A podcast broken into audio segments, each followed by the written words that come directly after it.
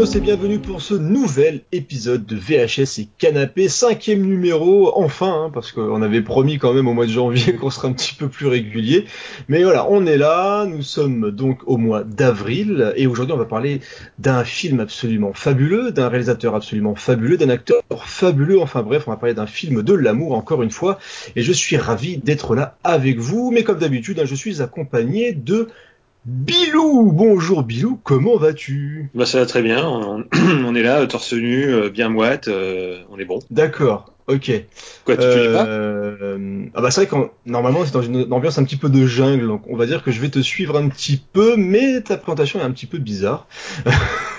ok, en tout cas voilà, donc on est moite, on est torse nu, mais en plus, bah, on, on n'est pas que deux. Aujourd'hui, nous ne sommes pas que deux. Et oui, parce que c'est un petit peu la nouvelle et, logiquement ce qui devrait apporter un petit peu plus de numéros de VHS et canapé. Et eh bien, nous avons un troisième comparse qui s'incruste. Bonjour Ron, comment vas-tu? Ça va super bien. Alors c'est peut-être parce qu'il y a un troisième larron que Bilou est si moite euh, aujourd'hui, je sais pas. Peut-être. Peut-être, exactement. En tout cas, Rhône, donc pour te présenter un tout petit peu, tu officies généralement sur Xboxygène, un site qui parle principalement de jeux vidéo. Oui, euh, et sur le site, notamment, j'anime un podcast également, euh, le bruit de fond. Exactement. Alors, qu'on vous conseille, parce que c'est très très chouette. C'est très régulier en plus. j'ai pris une personne qui est vraiment réglée comme une euh, comme une montre suisse et du coup on se dit tiens est-ce qu'avec Ron on arrivera à faire plus d'épisodes? Bah écoutez on va voir ça mais en plus bah on se connaît un petit peu Ron hein, parce que pour ceux qui n'écoutent pas justement notre podcast la Beatsbox bah, qu'on anime tous les deux bah ça fait un petit moment qu'on travaille ensemble sur bah, sur du podcast musical jeux vidéo c'est vrai, ça fait déjà un bon moment qu'on se connaît. Je crois qu'on s'est rencontrés sur un forum il y a des années. J'ai vu un gars arriver avec un pseudo Creepers, je me suis dit, oh celui-là, il va me plaire, puisque vous l'avez compris, évidemment, le cinéma de genre, c'est aussi pas mal mon dada. Bah il vaut mieux, sinon t'es un petit peu mal tombé, on va dire. Ouais, je serais hors sujet sinon, je crois. Voilà, donc Rhône nous rejoint à partir de là, mais par contre, donc c'est une émission, on va être à trois aujourd'hui, mais on va continuer le, le système à deux, c'est-à-dire qu'on va principalement faire voilà du tête à tête, comme ça tranquillement pour euh, pour le côté discussion, on trouve que ça marche euh, un petit peu mieux, enfin on verra, hein, là c'est la première fois qu'on enregistre à trois, donc vous nous direz à, peu près ce que vous en avez pensé, et surtout parce que vous avez pensé de Rhône, voir si on le garde, si on le garde pas, parce que pour l'instant c'est un CDD, hein, on n'a encore rien signé du tout. Euh, Allez. Et voilà parce qu'il y a aussi Bilou. Bilou, est-ce que est-ce que t'es d'accord? Parce que c'est ça que je t'ai demandé un petit peu, mais là en direct, est-ce que t'es d'accord? Est-ce que est-ce que tu aimes bien Ron Est-ce que tu le connais aussi un petit peu? Hmm, Je sais pas. non, non, on va voir, on va voir, on va voir selon euh, sa sa spécialité euh, aujourd'hui, ce qui va pouvoir nous amener un peu euh, comme euh, comme valeur ajoutée, on va dire. Puis je, je, donnerai une note sur 10 à la fin et puis on verra s'il a la moyenne ou pas. Oh, ah, comme dans comme euh, comme dans pas la classe mais l'école des fans, ça tu vas donner la petite note à la fin pour savoir si sa prestation était chouette ou pas. Euh... Bah, ouais, en plus, euh, ouais, peut-être qu'il peut chanter parce qu'il chante aussi, il fait du rap. C'est vrai que tu ouais, moi je peux tout faire, je suis prêt à tout pour avoir ma place. Bon bah écoute, magnifique. Donc euh, au niveau, on va dire, tu as une spécialité quand même. Tu es très tourné vers le cinéma bah, d'horreur, hein, puisque tu aimes les monstres renifleurs de slip. On en a parlé tout à l'heure euh, par rapport à Jeepers Creepers. Mais ouais, tu aimes beaucoup le cinéma d'horreur et alors, moi et Bilou, on est, on est des, nés dans les années 80, mais toi t'es quand même beaucoup plus vieux, faut aussi le dire. Hein, tu t'es arrivé un peu avec la VHS. Hein, c'est bah, c'est triste à dire, mais c'est plutôt vrai. Euh, c'est vrai que moi, le, euh, allez, je suis né en 73, donc c'est un petit peu, ah un petit peu avant. Mais au moins, ça me donne un avantage, c'est que la plupart des films dont on parle dans une émission comme VHS et Canapé, moi, je les ai vus en salle à leur sortie, euh, ce qui est quand même assez sympa.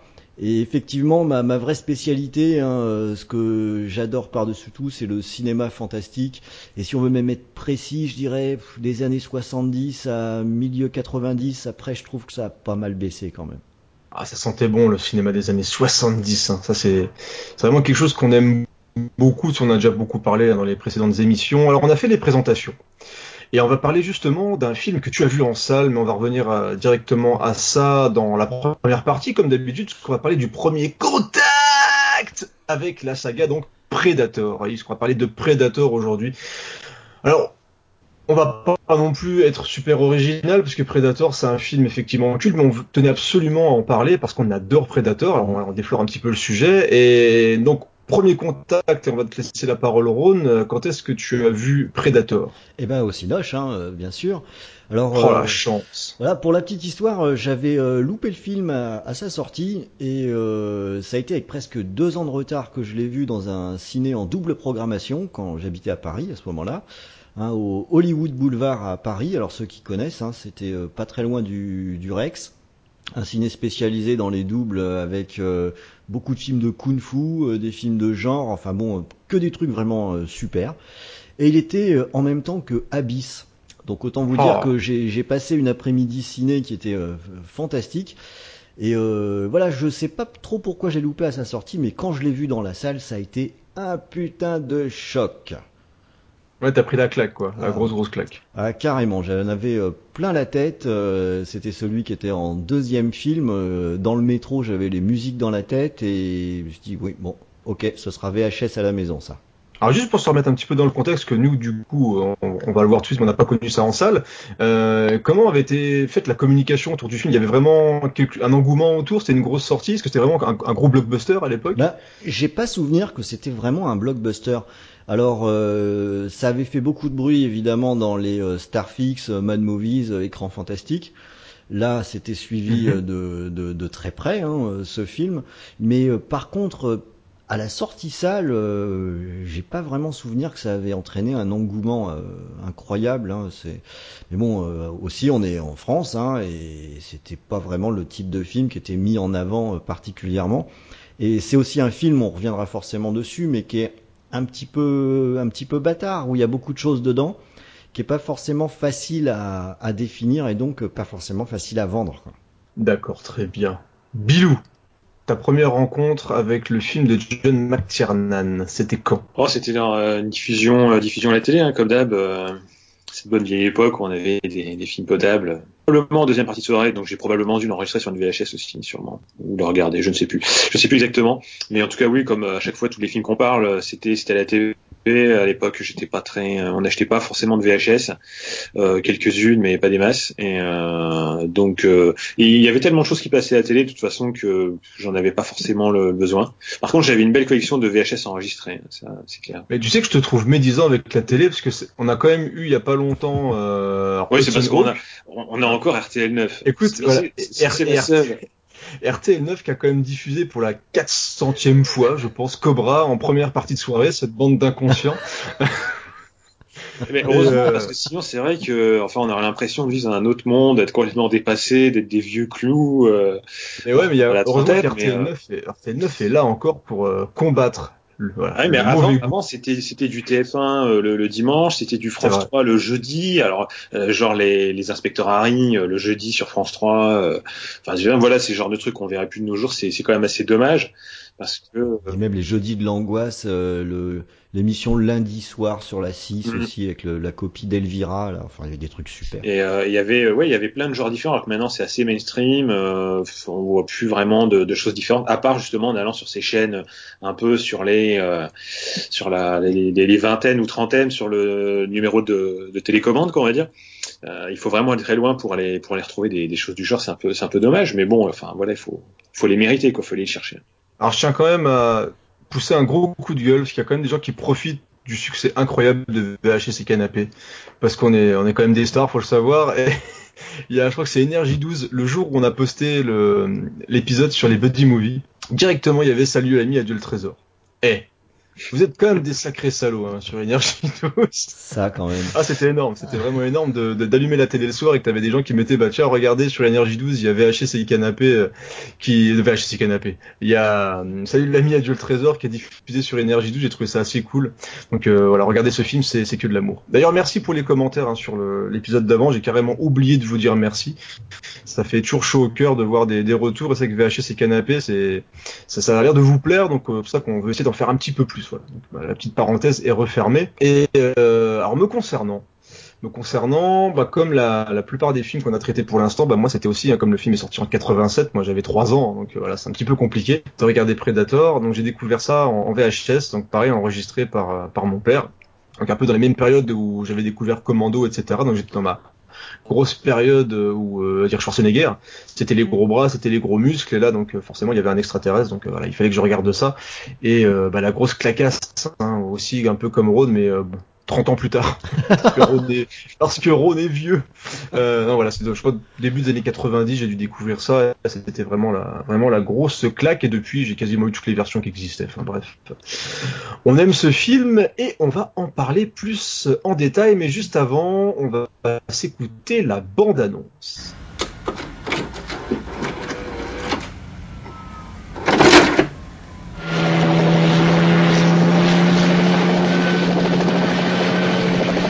Moi, j'ai une équipe de sauveteurs. L'assassinat, c'est pas mon. Bon. Cette mission, c'est quoi? Dans un coin du monde où toutes les règles ont été abolies. Il faut suivre les mecs à la trace, piquer les otages, rembarquer, passer la frontière pas vu pas pris et personne saura qu'on était là. Oh, ça veut dire qui? Au cœur de la forêt où la mort rôde à chaque instant. Si t'es coincé ici, t'es dans la merde, Grantin. Tous en piste, les clowns Toc toc. Une opération de sauvetage. Tu pisses plein de sang. Une goutte de sang, ça me gêne pas. est menée par un commando d'élite. C'est pas dans la poche, c'est pour ça qu'on t'a Et soudain, Pourquoi Billy a l'air si affolé? Je sais pas ce que c'est, mais ça nous suit. Et je sais que c'est pas un homme. ils doivent affronter un ennemi indicible. Sainte mère de Dieu. Jamais le monde n'avait été menacé par une telle créature. Elle dit que la forêt est venue et l'a emmené. Nul ne peut voir le monstre. Pas de sang, pas de mort, on n'a rien touché. Mais il capte la chaleur des corps et celle de la terreur. Cette chose qui nous tourne autour, elle a tué Hopper. Et elle veut nous avoir aussi. Il tue par plaisir Merde, il a été écaillé vivant et chasse pour le sport. Je crois qu'il veut nous avoir un par un. On va tous y rester. Mais cette fois, il a choisi un adversaire à sa mesure. S'il peut saigner, on peut le tuer.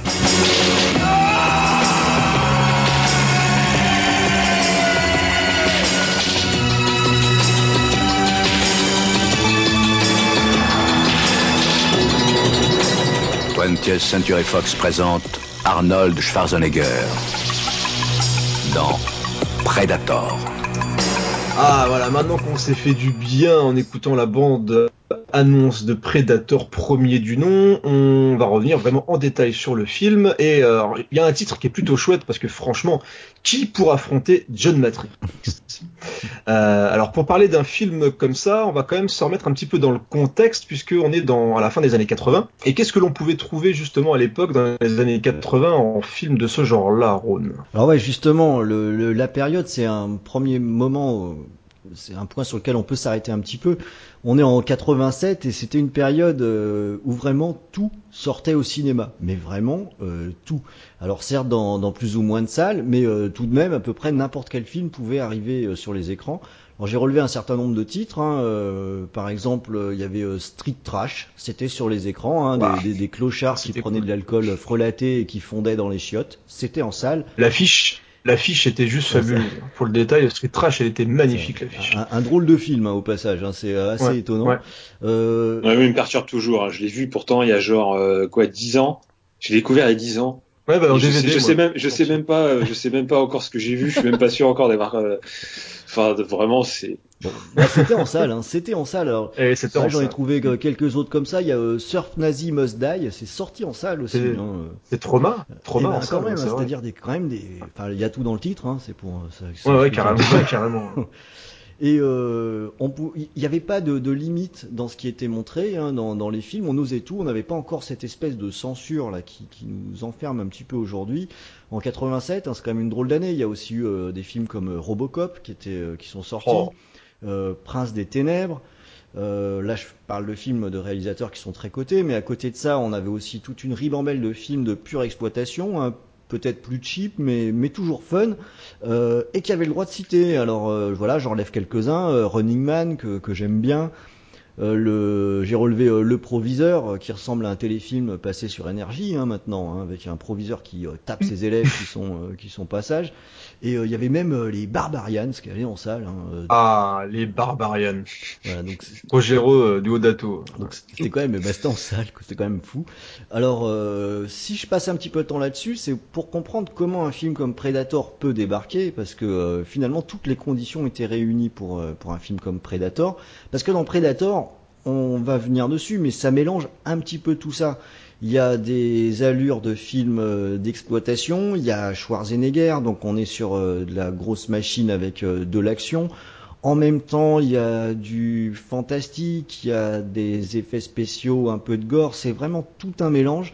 Et c'est typiquement un film qui euh, n'aurait probablement pas pu exister à un autre moment que euh, qu'à cette période. En fait, ce qui est fou, et là où on arrive dans la fin des années 80, en plus comme tu viens de citer des films comme euh, Les Barbarians, Running Man, etc., c'était vraiment le moment où bah, il y avait il y avait aussi Reagan et tous ces trucs-là où tu avais vraiment le, le muscle qui était en avant. On en a déjà parlé dans les émissions d'avant. C'était vraiment les années 80. C'était les, les gros badass. Quoi, t'avais des, des mecs hyper musclés qui soit qui sauvaient le monde, soit qui cassaient la gueule à tout le monde.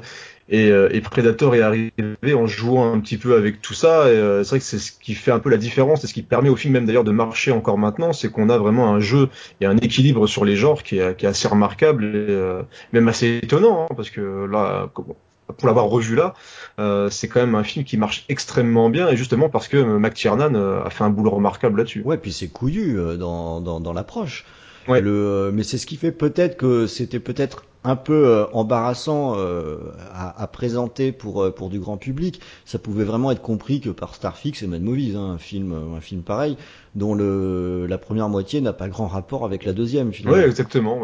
C'est vraiment le la, la, dire le, la séparation se fait à un moment dans le film et, euh, et là on bascule complètement dans bah, le t'as le, le gros balèze enfin l'équipe de gros balèze qui, qui va se faire un petit peu pulvériser. D'habitude on voyait à chaque fois euh, soit un surhomme comme les Rambo comme bah, Commando toutes ces choses là Schwarzenegger il représentait complètement l'armée euh, lui tout seul quoi normalement. Donc il arrivait à défoncer quasiment tout le monde et là, on se retrouve dans un film où le, où le mec est en difficulté et où il arrive à, bah, défoncer le truc, mais à la, limite, quoi.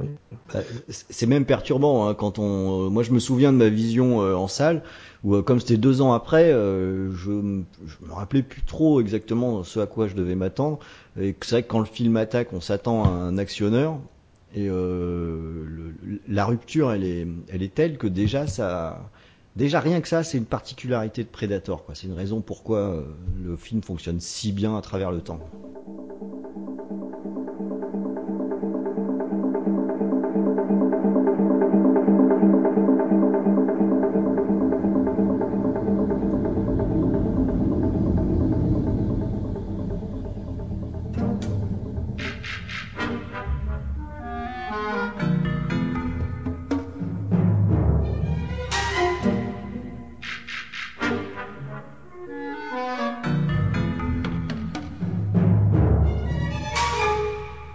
Et Bilou, c'est un truc que tu avais relevé, toi, justement, quand t'avais, je sais pas quel âge t'avais quand t'as découvert le film, mais est-ce que c'est quelque chose qui t'avait un petit peu marqué euh, de, voir Predator et, finalement de voir un film où Schwarzy, qui normalement euh, est ultra balèze et même une équipe de balèze, se fasse un petit peu malmener par par un extraterrestre? Non, non, parce que moi, je, je, je, je sais plus à quelle, à quelle, en quelle année j'ai découvert le film, mais euh, on en parlait déjà pas mal. Euh, C'était pas une des premières diffusions à la télé, ça c'est, ça c'est sûr, je pense. Mm. Donc, euh, je savais déjà un peu à quoi attendre, plus ou moins, même si bon, c'était une autre époque, hein, il n'y avait pas Internet, machin, enfin, c'était complètement différent de maintenant. Mais euh, ça m'a pas choqué. Après, j'ai pas énormément de souvenirs de, de, de ma première pour mon premier visionnage. Le seul souvenir que j'ai, c'est la gueule du prédateur qui se marre à la fin. c'est un truc qui m'a marqué. Euh, c'est tout ce que je me souviens de ma première euh, ma première vue du film. Euh, j'essaie de me souvenir, mais je crois que c'est ça. Ah, et puis la, la, scène quand du, du, début, quand entre Carl Weathers et, et Schwarzy. Ah, mais, bah oui. mais sinon, voilà, j'ai pas énormément de de, de, de, de choses marquantes. Mais, euh, mais non, ça m'a pas tant, tant choqué que ça. Et euh, mais, mais, mais en, en l'ayant revu euh, là, euh, je trouve que justement la partie actionneur du film, qui en fait est réduit à, peau de chagrin en fait quand on regarde bien. Oui, c'est vraiment les 20 premières minutes. Euh, et ben, si, si le film n'avait été que ça, je pense que ça aurait beaucoup moins bien marché parce que, euh, par exemple, euh, pour faire un parallèle avec ton déjà fait, je trouve que la partie, on va dire, gun blazing, comme on dit en anglais, c'est-à-dire quand ils avancent euh, les armes en premier en tirant partout, tout ça, euh, euh, c'est cheapos. moi, j'ai trouvé vraiment que la, la, la scène de l'attaque du, du, petit camp là, c'était tout pour Ave. Euh, oh, oh n'importe en comparant avec Commando, la, scène où, où Schwarzy déboule dans le truc, et je trouvais que vraiment c'était, ça n'avait rien à voir. Euh, ouais, mais là tu compares à Commando. Oui, justement. mais justement, en fait, le film du monde, quoi. On sent que la préparation, on, on sent que le but c'était pas ça en fait. C'est ça aussi le, pourquoi je dis ça. On sent que le but c'était pas de faire un film euh, d'action, explosion, mecs qui se font euh, abattre par paquet de 12, machin. C'était pas le but. Donc on sent vraiment, parce qu'on sent vraiment que la préparation de la scène n'a rien à voir avec la préparation de, de, de, la scène qui dure aussi plus longtemps dans Commando, mais euh, surtout que j'ai revu en plus des, des, extraits de Commando juste avant de voir le film. En plus, j'ai revu le, un, un clip de Commando, euh, je ne sais plus euh, pourquoi. Enfin, j'ai revu, un, je suis tombé là-dessus, et euh, sûrement avec une, une musique de Carpenter Brut ou je ne sais plus quoi. Euh, ah bah oui, c'est ça, c'est le, le, fameux clip qu'on on, s'était partagé à un moment que ouais, nos ouais. auditeurs devraient regarder s'ils aiment bien un peu la musique électro. Il y a un clip de, de, la musique de Carpenter Brut qui est fait avec Commando, qui, qui est exceptionnel, qui moi qui me donne envie de regarder le film 20 fois derrière balader dehors avec une laquelle en tirant sur des mecs. C'est un truc de, de toute façon, Carpenter Brut c'est de l'amour et Commando c'est de l'amour voilà. plus plus. Donc, donc si, euh, ça tu mélanges les deux évidemment, alors là c'est un côté détonnant, t'as envie de te peinturer, de sortir dehors torse nu. Mais euh, alors j'ai vu ça et après j'ai vu Predator et je me suis dit c'est quand même cheapos comparé à ce qui était Commando euh, dans la... vraiment dans la préparation même. Est-ce que tu crois pas, est-ce que tu crois pas que c'est exprès enfin, Je pense que c'est exprès. Moi je, je vois cette première partie comme quelque chose qui est à la limite du parodique euh, y compris même dans la, la première scène d'exposition euh, mm. et jusqu'au gunfight, euh, les, la réalisation de McTiernan, elle est abusément iconique. Je, je sais pas, le, que ce soit les, les plans d'hélico, les gars qui montrent leur à la poignée de main, quoi, les gars, à la poignée de main. Quoi. Ouais, ouais c'est un peu du cliché, mais mais on, on, va en parler. McKee, c'est son premier gros film, donc moi, franchement, je pense que c'est pas fait exprès. Je pense juste que c'est fait ah. du c'est du cliché pour faire du cliché et peut-être prendre à contre-pied la suite du film. Est-ce qu'ils ont été malins pour faire ça? Je je sais pas. On va pas extrapoler sur les choses. Ah, voilà. C'est pas forcément. Alors, je, moi, je, je pense que je vais me mettre du côté de de Rhône parce que c'est sa première émission. Faut bien l'aider. Euh, en fait, je pense vraiment et c'est moi ce qui me fait me dire que c'est un peu une par pas une parodie mais qui veulent vraiment appuyer le côté euh, film des années 80 et pour casser juste après, c'est que non seulement on a donc les poignées de main, l'hélico, le gros cigares, les et surtout les petites vannes. Punchline. Voilà, les punchlines des vannes, on en a plus après. Et euh, notamment à un moment quand ils font l'attaque du camp et qu'ils lui balancent le couteau et qu'il dit aiguise-moi ça, c'est euh, un truc que tu aurais pu avoir dans tous les films de Schwarzenegger. C'est du commando, tout ce que tu veux. Il aurait pu le balancer dans la le passage où il coupe les bras dans la justement cabane en fait c'est euh, c'est en, en, VO c'est un de ses gimmicks aussi qui qui dit dans d'autres films justement. Ah non ça fait vraiment partie du, du, du cliché du film de Schwarzy, la première partie, les 20 premières minutes, c'est le film d'action années 80, et je pense que vraiment il joue avec ces codes-là euh, bien avant, parce que maintenant c'est un truc qui marche très bien maintenant, parce que on aime bien jouer avec les codes et les détourner, sauf que c'est pour mieux les fracasser et les retourner juste après, je pense. Pour moi c'est d'autant plus clair que t'as même un plan euh, quand euh, Schwarzy lance une grenade, qu'il y a des mecs qui sont embusqués en haut avec les deux mecs qui volent, c'est un copier-coller d'un plan de commando. Ah oui, avec les trampolines. Euh, pour, pour moi, c'est un clin d'œil qui est quand même tout à fait volontaire. Hein. Je, je, je peux pas croire. Alors surtout que après, quand on suit McTiernan, on voit que c'est quand même un putain de réal, quoi. Euh, pour moi, il, le, plan était construit, y compris dans la façon de filmer, dans et que ce côté cheap que, que tu as vu, où je vois ce que tu veux dire en plus. Mais je pense que c'est réellement pour créer un contraste avec la rupture qu'il y aura après la bataille.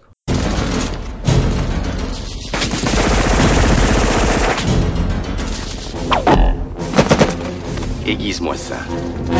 Les otages doivent être dans la cabane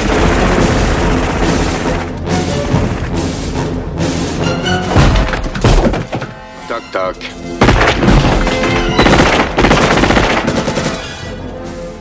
Je, je mets pas autant de confiance que, que vous en ça. Moi, je pense que juste c'était, c'était pour faire du Schwarzy parce que c'est ce qui marchait. C'était aussi pourquoi les gens venaient voir le film. Donc, bah, pour pas les décevoir non plus, bah, il fallait, euh, il fallait les choses comme ça. Alors qu'on peut très bien imaginer que le film aurait pu se passer sans une grosse scène de, de baston comme ça que je trouve un peu ridicule. Ah, je, mec... je, je, pense pas justement. Je ah, pense non. pas parce que c'est. Et, et, là où je suis, en fait, je suis à moitié d'accord avec toi parce qu'effectivement, il donne ce que les gens veulent venir veulent venir voir avec un Schwarzy, mais c'est pour mieux justement leur retourner la tête juste après, leur dire bah vous voyez les les, les ah, cinq badass là, bah on va les défoncer et puis ils vont ils vont souffrir et puis Schwarzy il va s'en prendre plein oui, la mais gueule. Je pense que c'est c'est pour appuyer la toute puissance du prédateur. Ça euh, oui, oui, parce juste, que oui, tu mets des gens tu mets des gens en valeur, genre ils sont balèzes, mais mais je, mais vraiment la scène de baston je la trouve assez ridicule, l'attaque du truc, enfin c'est c'est fait par-dessus la jambe, même, même je parle même en termes techniques de réalisation, de, de cascade, euh, j'ai trouvé ça assez ridicule. En plus, euh, ce qui est ce qui est marrant, c'est qu'à la base, il faut une mission d'infiltration et de sauvetage, et les mecs, il, il, arrive derrière, il soulève le 4x4. il faut tout péter d'un seul coup, alors qu'à la base vraiment euh, une infiltration avec juste avant les mecs ils font des genre des signaux de commando genre tu sais avec les doigts où ils tournent les doigts en l'air pour dire genre tu vas là tu vas là. Et d'un seul coup le mec il se dit ouais j'en ai plus rien à foutre. Il soulève le 4x4 et il le balance dans la gueule des mecs. Et là bah ils arrivent à la sulfateuse à la cracheuse de plomb comme il euh, comme il l'appelle et euh, c'est vrai qu'il les fracasse tous et au final il bute tout le monde et, et ça fait une grosse scène d'action de moi je la trouve vraiment ultra efficace donc c'est mais je, je vois ce que tu veux dire. Mais je pense très sincèrement que c'est c'est à la fois pour jouer avec les codes et jouer avec le spectateur justement pour mieux euh, mieux décon faire une déconstruction un petit peu du de l'actionneur avant de passer au survival. Non, c'est ça d'accord, mais je pense qu'en termes de réalisation, ça aurait pu être mieux fait. Je, je pense que c'est c'est moi c'est ça qui m'a choqué. C'est pas le temps que genre il soit montré en tant que tout puissant parce que ça c'est justement le, le, but quoi. Mais euh, genre qu'ils arrivent à démonter des gars qui sont euh, dix fois plus nombreux qu'eux. Mais mais je trouve juste qu'en termes de réel et en termes de, de mise en scène, de, de, de, de cascade, etc c'est un peu cheapos. J'avoue que quand je l'ai revu, je me suis dit, c'est, enfin, c'est tellement too much et tellement exagéré. Même Commando, je le trouvais pas plus réaliste parce que plus, plus subtil. Ouais, enfin, je sais pas, mais il y avait quelque chose qui faisait que c'était plus, tu, tu, tu, tu, pouvais y croire entre guillemets, parce que voilà, on sait très bien. Ah, mais c'est, tu, tu venais de revoir un truc avec Bennett, donc forcément entre moi, aussi, entre, mais, entre Predator et Bennett, choisis Bennett forcément. Tu dis juste que les les les les mecs ils servent à rien, ils sont juste là à se faire, ils se font ah non, ah les mecs ils avancent en tirant, ils tirent 10 balles sur chaque gars, mais ça va me dire mais pourquoi? Enfin vraiment les mecs se, ils se prennent un demi chargeur chacun. Je te dis mais pourquoi? C'est enfin je sais pas. Voilà c'est un truc qui quand je l'ai revu je me suis dit ouais bizarre. Après le reste du film est toujours très bien mais cette séquence là j'avoue que j'étais dubitatif devant quoi. Je me suis dit c'est un peu fait euh, par dessus la jambe quoi je trouvais voilà. D'accord alors désolé désolé mec euh, si euh, nous écoute mais je l'aime quand même mais euh, voilà. Sous l'air dubitatif de Bilou on va quand même raconter une histoire. Alors une histoire folle l'histoire folle de Predator le pitch de Predator. Donc nous sommes en 1987 dans une jungle moite et dangereuse, le Major Dutch et ses hommes doivent effectuer une mission de sauvetage périlleuse qui part complètement en sucette lorsqu'ils se rendent compte qu'ils sont traqués par un être surpuissant qui semble ne faire qu'un avec son environnement. Attends, Creeper, je suis déçu là, tu n'as pas, tu n'as pas donné le pitch, le vrai pitch de départ, l'histoire avec Rocky. Ah, mais oui, tu as raison. Tu as raison. Pourquoi, pourquoi, pourquoi les scénaristes ont eu cette idée, euh, cette idée-là d'un grand musclé qui combat un extraterrestre? Et t'as raison. En plus, c'est assez drôle parce que donc effectivement, euh, on va, on va quand même redire ça. Donc quelques mois après la sortie de Rocky 4, une blague a fait le tour d'Hollywood depuis que Rocky Balboa était à court d'adversaires terrestres. Eh ben, il voudrait se battre avec un extraterrestre si un cinquième opus de la série devait être tourné. Je pense que ça aurait mieux valu, hein, parce que vu le cinquième, euh, c'était pas. Ah, c'est vrai que Là, le cinquième, c'était celui avec euh, le, mec dans la rue, là, une fois qu'il était un petit peu ruiné. C'est vrai que c'est pas mon préféré, mais moi je l'aime bien, moi le 5, euh, mais bon. Et donc, euh, les scénaristes Jim et John Thomas ont pris la plaisanterie au sérieux et ont écrit un scénario basé sur cette blague. Le script de Predator est initialement intitulé Hunter. Et oui, c'était ça un peu le, le pitch de départ, c'est que Rocky était tellement balèze qu'il n'avait, voilà, il aurait pu uniquement affronter un extraterrestre. Et au final, bah, c'est John Matrix qui affronte un extraterrestre. Alors, quand on dit le, l'histoire vraiment d'origine, euh, on peut quand même se dire, on a quand même eu chaud. Ce que beaucoup, mais euh, on, on, aurait pu quand même se retrouver devant une sacrée euh, merdouille. Donc, euh, alors je vais te laisser continuer euh, après ce pitch incroyable. Non, non, oui, c'est vrai que je pense qu'on a, on a échappé quand même quelque chose. Enfin bon, voilà, les mecs qui sont partis, c'était un peu un délire. Et euh, mais il y a des mecs, alors je ne sais pas qui s'est dit que ouais, c'était quand même jouable peut-être. Alors le titre Hunter, il l'a gardé pendant un bon moment. Hein. Euh, le, changement de nom euh, Predator, euh, ça, il l'a pris un peu tard. si je me souviens bien, le, nom a changé. Et tant quand, mieux. quand notre notre notre acteur préféré est parti du film. On va y venir. parce que oui, il y a notre acteur, un de nos acteurs préférés en plus de Schwarzy qui, qui, qui, est censé être dans Predator.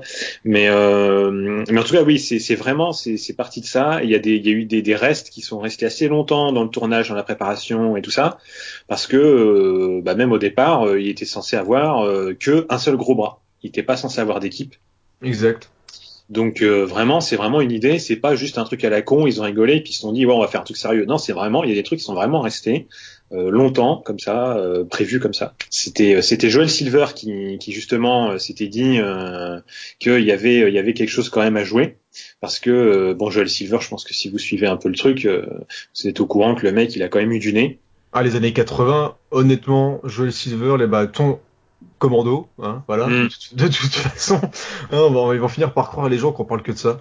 Euh, Mais euh, Joel Silver, voilà, à l'époque, c'était le mec qui faisait des blockbusters d'action. Il a fait Matrix, enfin, il a fait une, il a fait une paire de, une paire de films incroyables. 80, 80, 90, jusque la ah fin des années 2000, vraiment, Joel Silver était partout et surtout dans quasiment plein de coups gagnants, quoi. Ça a un peu changé, je pense, euh, par la suite, euh, si me souviens son nom.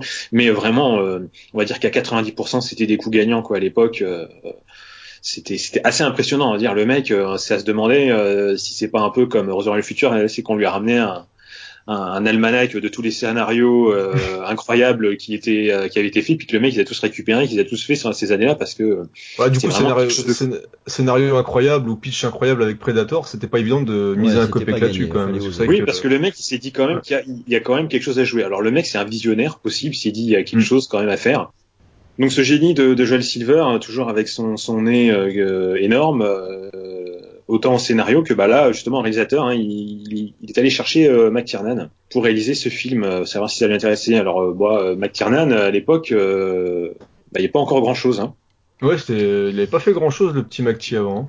Non, juste euh, réalisé et scénarisé. Il avait fait les deux. C'était Nomads. Donc c'était un thriller horrifique. C'était le, le, premier film de Pierce Brosnan et euh, c'était euh, c'était pas un film qui a qui a très bien marché en plus. Alors on peut pas dire que bon euh, comme maintenant hein, de nos jours il y a un gars qui fait un petit film euh, qui marche, ouais youpi allez hop on t'embarque on va devoir faire des films à 300 millions de dollars. Tu fais Marvel ou Star Wars. Voilà là non euh, il a fait un petit film qui a pas vraiment bien marché mais les critiques en plus étaient assez dures en plus avec lui même s'il y en a certains qui, qui, qui ont relevé quelques illuminations un peu ponctuelles dans, dans le film voilà certains moments qui oh tiens ça c'est pas mal. Euh, c'était c'était grâce au travail de McCann justement dans, dans le scénario ou dans la réalisation, dans la manière de réaliser. Et, euh, et Schwarzy, euh, Schwarzy lui-même avait euh, bien aimé le film. Euh, et euh, il aimait bien l'atmosphère et euh, surtout le, le, le, vu le budget assez réduit du film, quand il a été mis au courant un peu que voilà c'était McTiernan aussi qui était un peu envisagé pour ça, qu'il y avait des discussions avec ça, il a totalement validé parce que bah voilà il avait bien aimé et ce qui devait sûrement être le cas aussi de Joel Silver qui avait sûrement vu dans Nomads que euh, McTiernan euh, pouvait réussir à faire des choses assez intéressantes. Tu l'as vu parce que euh, Nomad, ouais ouais, j'allais y venir hein, parce que le, Nomad c'est plutôt un chouette film. Hein. C'est, il a pas, il a été complètement confidentiel à sa sortie, mm. mais par contre en vidéo club, en deuxième carrière, c'est un film qui a plutôt pas mal marché. Euh, il était euh, en général euh, sur les étals, sa jaquette était plutôt pas mal. Et le film avait quand même sa petite réputation, mais alors c'est vrai seulement auprès des, des initiés du, du, genre. Du fantastique horreur, d'accord. Donc c'est vraiment le film qui a eu sa deuxième vie vraiment en vidéo club, quoi. Ouais, tout à fait. Alors là, je vais l'avouer, je ne l'ai pas vu, Nomade. Il y a eu une ressortie en DVD Blu-ray il y a quelques années. Et c'est vrai que ça fait partie des, des manques de ma culture. Je crois que c'est le seul film de, de McTiernan que je n'ai pas vu. Attention, hein, ça sent le premier film. Hein. Oui, bien sûr, mais c'est toujours intéressant des fois de regarder un petit peu euh, d'où ils viennent, quoi. C'est curieusement euh, assez posé comme film euh, par rapport à ce qu'il aura pu faire après.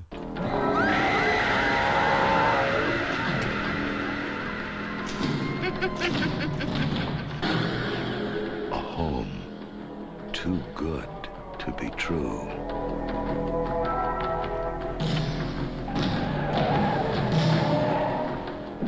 Secret more horrifying than you can ever imagine.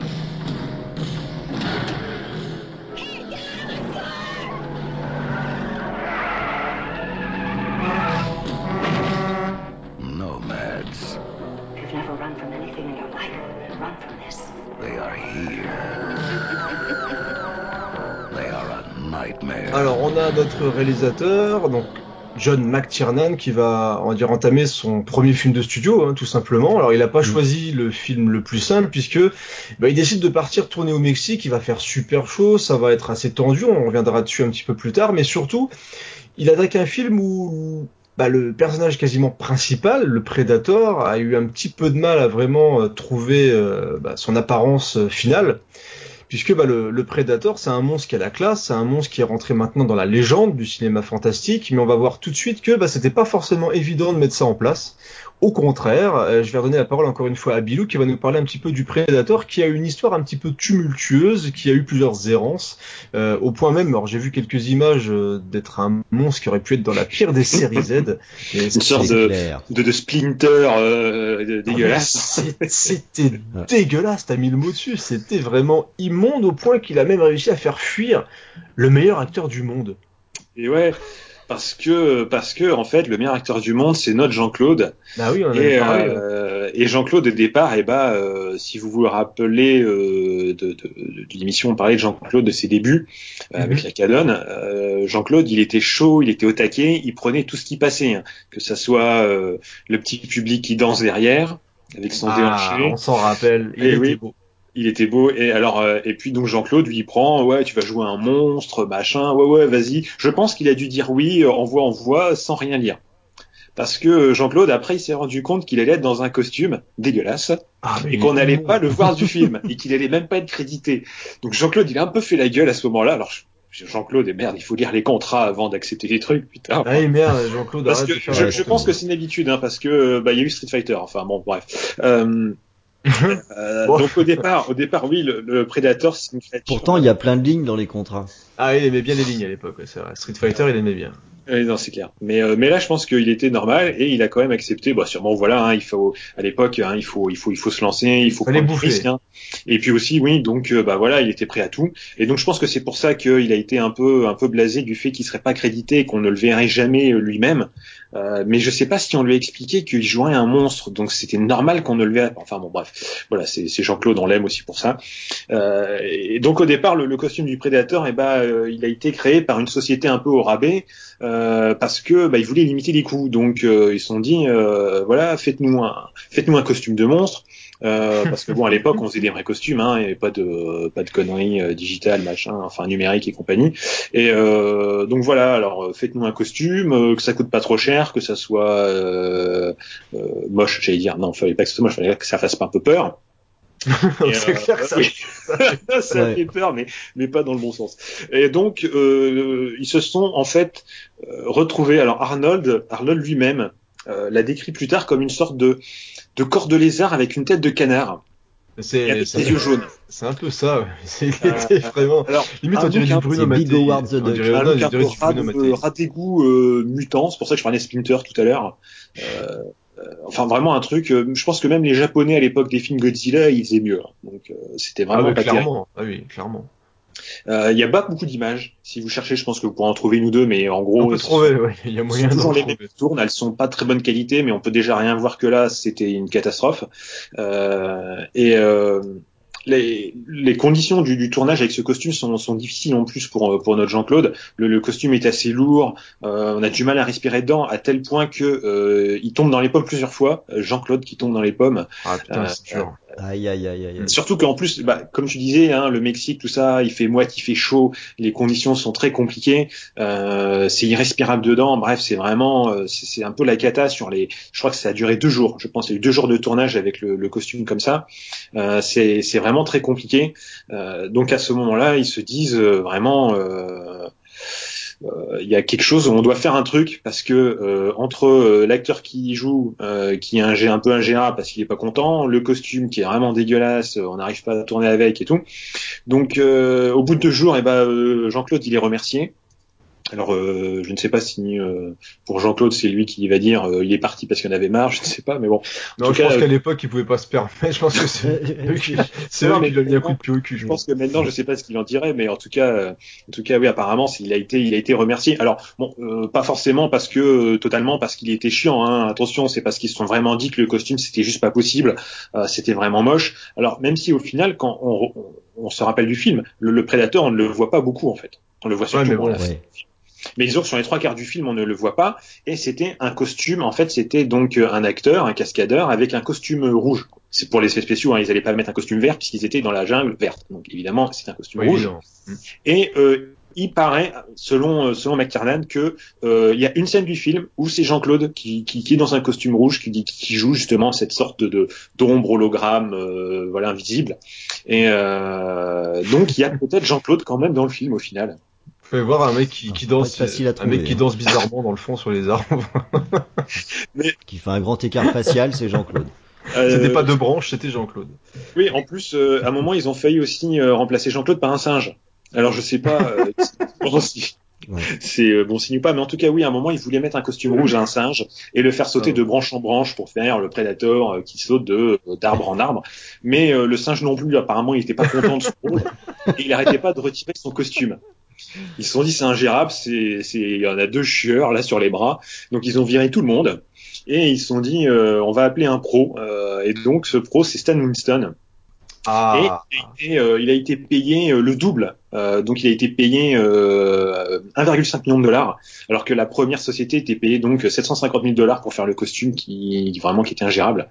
Et, et ce, ce, ce, costume justement fait par par Sam Winston, il a une, une histoire un peu marrante, c'est que ces, ces fameuses mandibules qui sont vraiment caractéristiques du, du Predator, euh, qu'on découvre aussi encore plus tard que le Predator, vraiment tout à la fin, et ben en fait c'est une idée de James Cameron parce que euh, Stan Winston euh, bossait aussi pas mal James Cameron, on va voir pourquoi.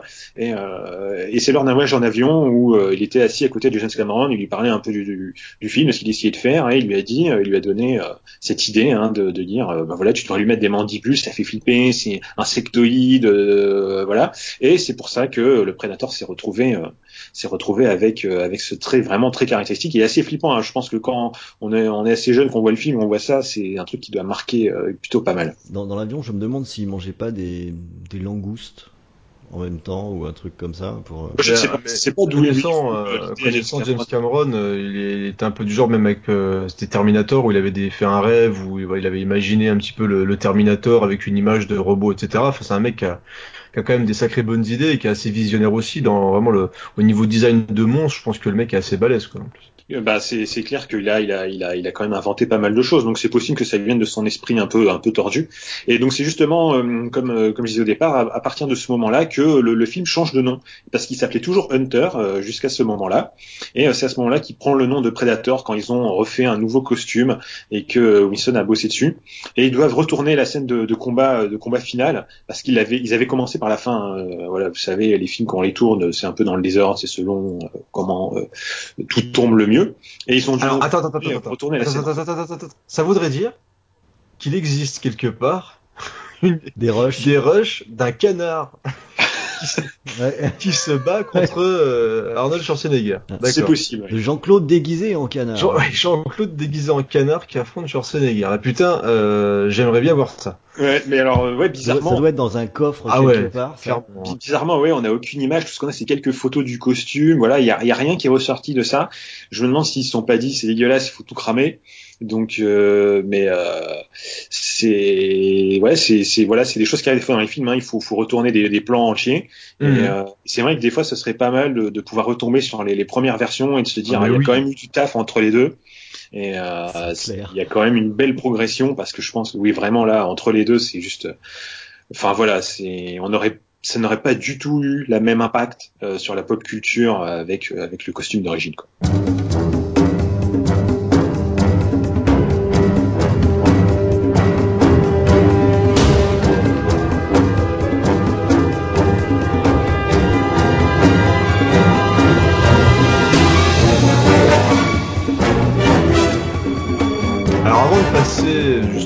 Partie, on va s'arrêter un petit peu à Stan Winston avec Ron qui va nous parler de, cette star hein, quand même des effets spéciaux. J'aimerais quand même qu'on revienne sur euh, bah, la, la première fois qu'on voit le Predator. C'est ça que tu t'en as parlé tout à l'heure, on le voit quand même assez tard dans le film. Et c'est un petit peu bah, le talent de réussir à, à, faire monter la mayonnaise, un petit peu comme Spielberg avec euh, Les Dents de la Mer par exemple. Euh, et il y a la fameuse phrase, voilà, parce qu'on parle des phrases cultes et des punchlines, etc. Il y a la fameuse phrase au moment où le Predator, qui je pense euh, respecte du coup Arnold Schwarzenegger, il se dit voilà, on va se mettre à nu et on va se bastonner tous les deux. Donc là, il enlève son casque pour être à, jeu égal, on va dire, avec avec Schwarzy. Et là, donc quand il enlève son casque, il y a quand même la fameuse phrase toi, t'as pas une tête de porte-bonheur. Elle est juste fabuleuse cette phrase et, euh, et juste pour qu'on parle un petit peu tous ensemble du Predator, qu'est-ce que ça représente pour vous dans en tant que cinéphile? Est-ce que c'est un, perso un personnage, oui, un personnage important. Pour moi, c'est un des une des plus belles bestioles du cinéma fantastique avec l'Alien justement. Et, euh, et, au point où je me dis mais où sont passés euh, les depuis très longtemps je pense qu'on n'a pas eu un monstre vraiment de films de cinéma fantastique aussi puissant que le, le Predator et l'Alien. Aussi iconique. Voilà, aussi iconique, quelque chose qui marque vraiment les esprits, aussi particulier, parce qu'il a quand même un design particulier. Alors que pour vous, que représente le Predator, Rhône Eh ben, c'est la créature qui porte à la perfection son nom. Et euh, tu disais la première fois qu'on voit le Predator, moi je dirais qu'on le voit pour la première fois deux fois. La première fois où on le voit sans son camouflage optique, ou donc on voit pas son, bah, son visage, quoi. Et euh... Quand il tombe dans l'eau, c'est ça, ouais. on voyait un petit flash. C'est ça. ça. Et déjà ça, la vache, ça en impose, quoi. Et euh, finalement, je, je, crois que je crois que la première fois qu'on le voit, il y a eu une sorte de flash de, de camouflage où on le voit, c'est ouais, quand euh, il tue euh, le personnage de, de du, du, grand binoclard là. Donc on verra qui c'est après. Mais je crois qu'il y a un petit flash où on le voit euh, une demi seconde, euh, on voit son masque, ses, ses dreads et tout ça, je crois, il me semble. Bah, ah, je crois pas. Moi, je suis pas, ah bon je suis pas sûr. Hein. Je crois que c'est effectivement dans l'eau hein, que qu'on le voit. Qu oui, il me semblait qu'on voyait, il y avait juste un petit flash. Euh, parce que je, je, je sais pas, il faudrait, il faudrait voir parce que je l'ai, regardé hier, mais il me semble qu'il y a, yeux, y a un, un, petit léger ouais, flash. Ouais. Oui, ses yeux qui brillent, oui, ça on le voit à plusieurs moments, mais il me semble, il me semblait bien qu'il y avait un léger flash d'une demi seconde où on voyait juste un peu ça juste avant qu'il, le, chope et qu'il le tue. Faudrait vérifier, mais il me semblait que, il me semblait que c'était à ce moment-là. Ah, je, le mettais un petit peu plus tard, mais je trouve que déjà la première apparition du Predator sans qu'on voit son visage fait un sacré effet. Quoi. Euh, déjà, on voit qu'il est armé. Le fait qu'il ait euh, une armure, ça montre. Euh, en fait, son allure décrit totalement ce qu'il est. Bah, le, le, Predator, quoi. Il est là en chasse, il est là pour buter, il est équipé pour, et il est méga impressionnant. Ouais, c'est ça. Il y a, il y a une, tu sens une puissance, une lourdeur, et malgré ça, il arrive à se déplacer. Enfin, c'est, c'est vraiment une baisse. En fait, ce qui est fou, et c'est à quel point on arrive à jouer sur tout le long du film sur, alors déjà, qu'est-ce que le prédateur, mais on sent qu'il est menaçant même sans le voir. Alors, pourtant, on voit juste des espèces d'ombres, etc. Je sais que le McTee, il est assez fort là-dessus pour vraiment le rendre impressionnant et euh, effrayant. Euh, déjà, euh, et puis ça, ça alors, du coup, ça passe beaucoup par la réalisation. Je parlais de mmh. d'un personnage qui était iconique, euh, iconique parce que à chaque fois qu'il est présenté, on va avoir beaucoup de, de contre-plongée ou de plans où il est euh, sur pied, où on peut estimer sa puissance au, au maximum, il n'y a absolument aucun doute permis sur, euh, sur sa nature. Ça le place immédiatement au rang des, euh, des plus gros bad guys possibles, quoi. Et le, le, deuxième temps, quand il enlève son masque, alors là, c'est la cerise sur le gâteau, parce que finalement, il a une forme humanoïde. Quand il est en mmh. armure, euh, on peut pas du tout anticiper la tronche qui, qui, qui va avoir en, en dessous. Quoi. Euh, là, c'est la parfaite combinaison. On arrive avec une bestiole qui manifestement sait parfaitement ce qu'elle fait et qui, en plus, a tous les avantages de, des, des prédateurs carnassiers euh, sauvages. C'est le mix parfait de. C'est le Predator, quoi. Et toi, Bilou, toi qui, qui aime bien justement ces êtres massifs et impressionnants, toi qui aime bien les action héros, le Predator, ça te fait quelque chose ou pas? Euh, Moins que les aliens. Euh, J'avoue que les aliens, pour moi, ont été euh, bah, plus mis en valeur, euh, trouve plus flippant. Euh, les aliens, après, c'est un style différent. On va dire que l'alien, c'est mmh. vicieux. C'est vrai. Euh, c'est le prédateur vicieux qui se cache dans les coins, qui tombe dessus quand tu t'y attends pas. Et alors que le, le prédateur, euh, après le prédateur, je trouve quand même que c'est un peu une couille molle parce que le mec, euh, il se oh. pas avec son camouflage optique, Mais... en se cachant dans les arbres. Bon. Qu'est-ce qu'il raconte? Une couille molle, le prédateur. Ouais, je trouve qu'il a pas tout à fait tort, moi. Un peu. Alors après, on va dire c'est c'est un parallèle, c'est un parallèle, je trouve totalement euh, légitime par rapport à l'être humain qui va chasser des animaux euh, depuis des positions en hauteur ou depuis des véhicules ou euh, depuis 300 mètres avec des fusils gros calibre. Donc, on va dire que voilà, euh, si on dit quelque chose sur le prédateur, on dit le même de, de l'être humain parce que c'est pareil. Mais, si je m'attendais à entendre, on va faire l'émission et entendre que le prédateur c'est quand même une couille molle. Pas un peu. Ça, tu lui dirais pas en face, hein. Ah, euh... c'est fort au chocolat. Non, oh. évidemment. Mais je trouve quand même que, voilà, euh, il, a des couilles sur la fin parce que bon, il va se battre quand il y a plus qu'un seul mec, euh, mais euh, mais le reste du temps, il reste quand même un peu planqué en hauteur, hein, à distance, euh, invisible. Bon, j'ai connu des mecs plus courageux que ça, mais euh, enfin, je, je Après, on sent quand même qu'ils ont ils ont travaillé un minimum le, le personnage parce qu'il y a quand même un, un respect qui s'installe et, euh, et l'homme de face à un éléphant il en a rien à foutre lui hein. il va lui il va lui défoncer la gueule il va lui arracher la tête et euh, mais là t'as quand même euh, ce qui est intéressant dans le Predator c'est qu'en plus parce qu'on a quand même on l'avait dit au départ un pitch qui est assez banal mais le, le Predator et le le, le background du Predator même si euh, et je pense d'ailleurs il y a une anecdote je sais pas si on peut le dire maintenant mais il, il pensait mettre dans le film un moment où on est dans le vaisseau du Predator euh, et je trouve qu'ils ont bien fait de l'enlever parce qu'on en a pas besoin.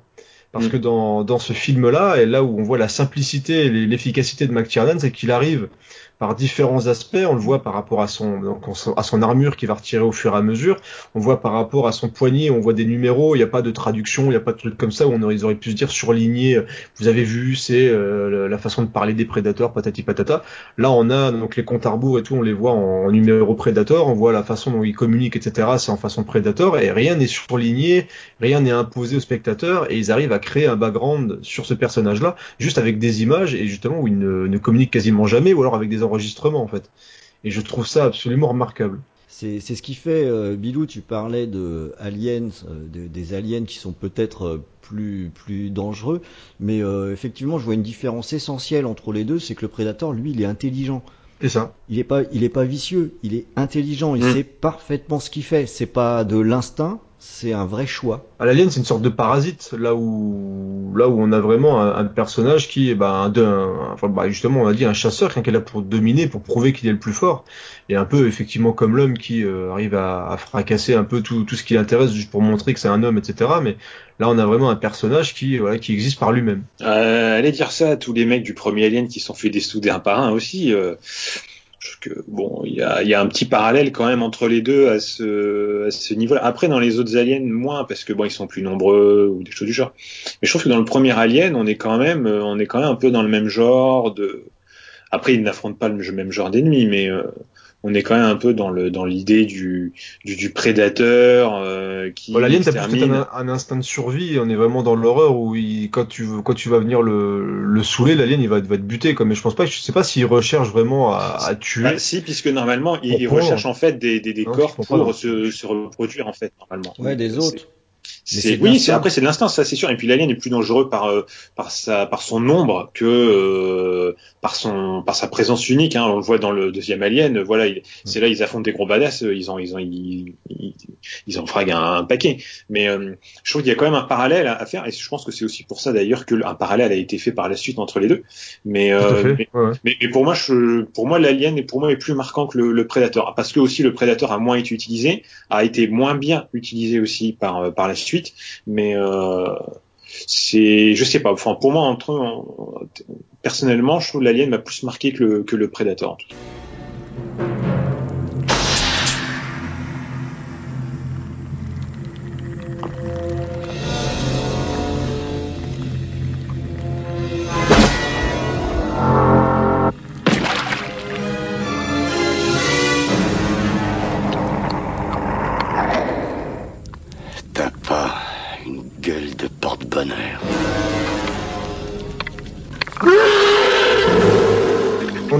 pensait du Predator, voilà, on, l'aime beaucoup, hein, ce monsieur, on le respecte énormément, sauf Bilou, hein, parce que, voilà. Oui, c'est une couille voilà.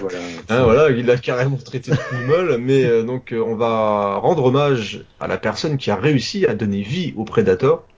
Et donc c'est Stan Winston et c'est Ron qui est chargé de nous parler de ce, ce grand bonhomme des effets spéciaux. Ah oui, ça c'est un sacré bonhomme. Alors déjà venir faire le pompier sur un film c'est bien, on a vu, on peut choper un cachet qui est particulièrement euh, intéressant.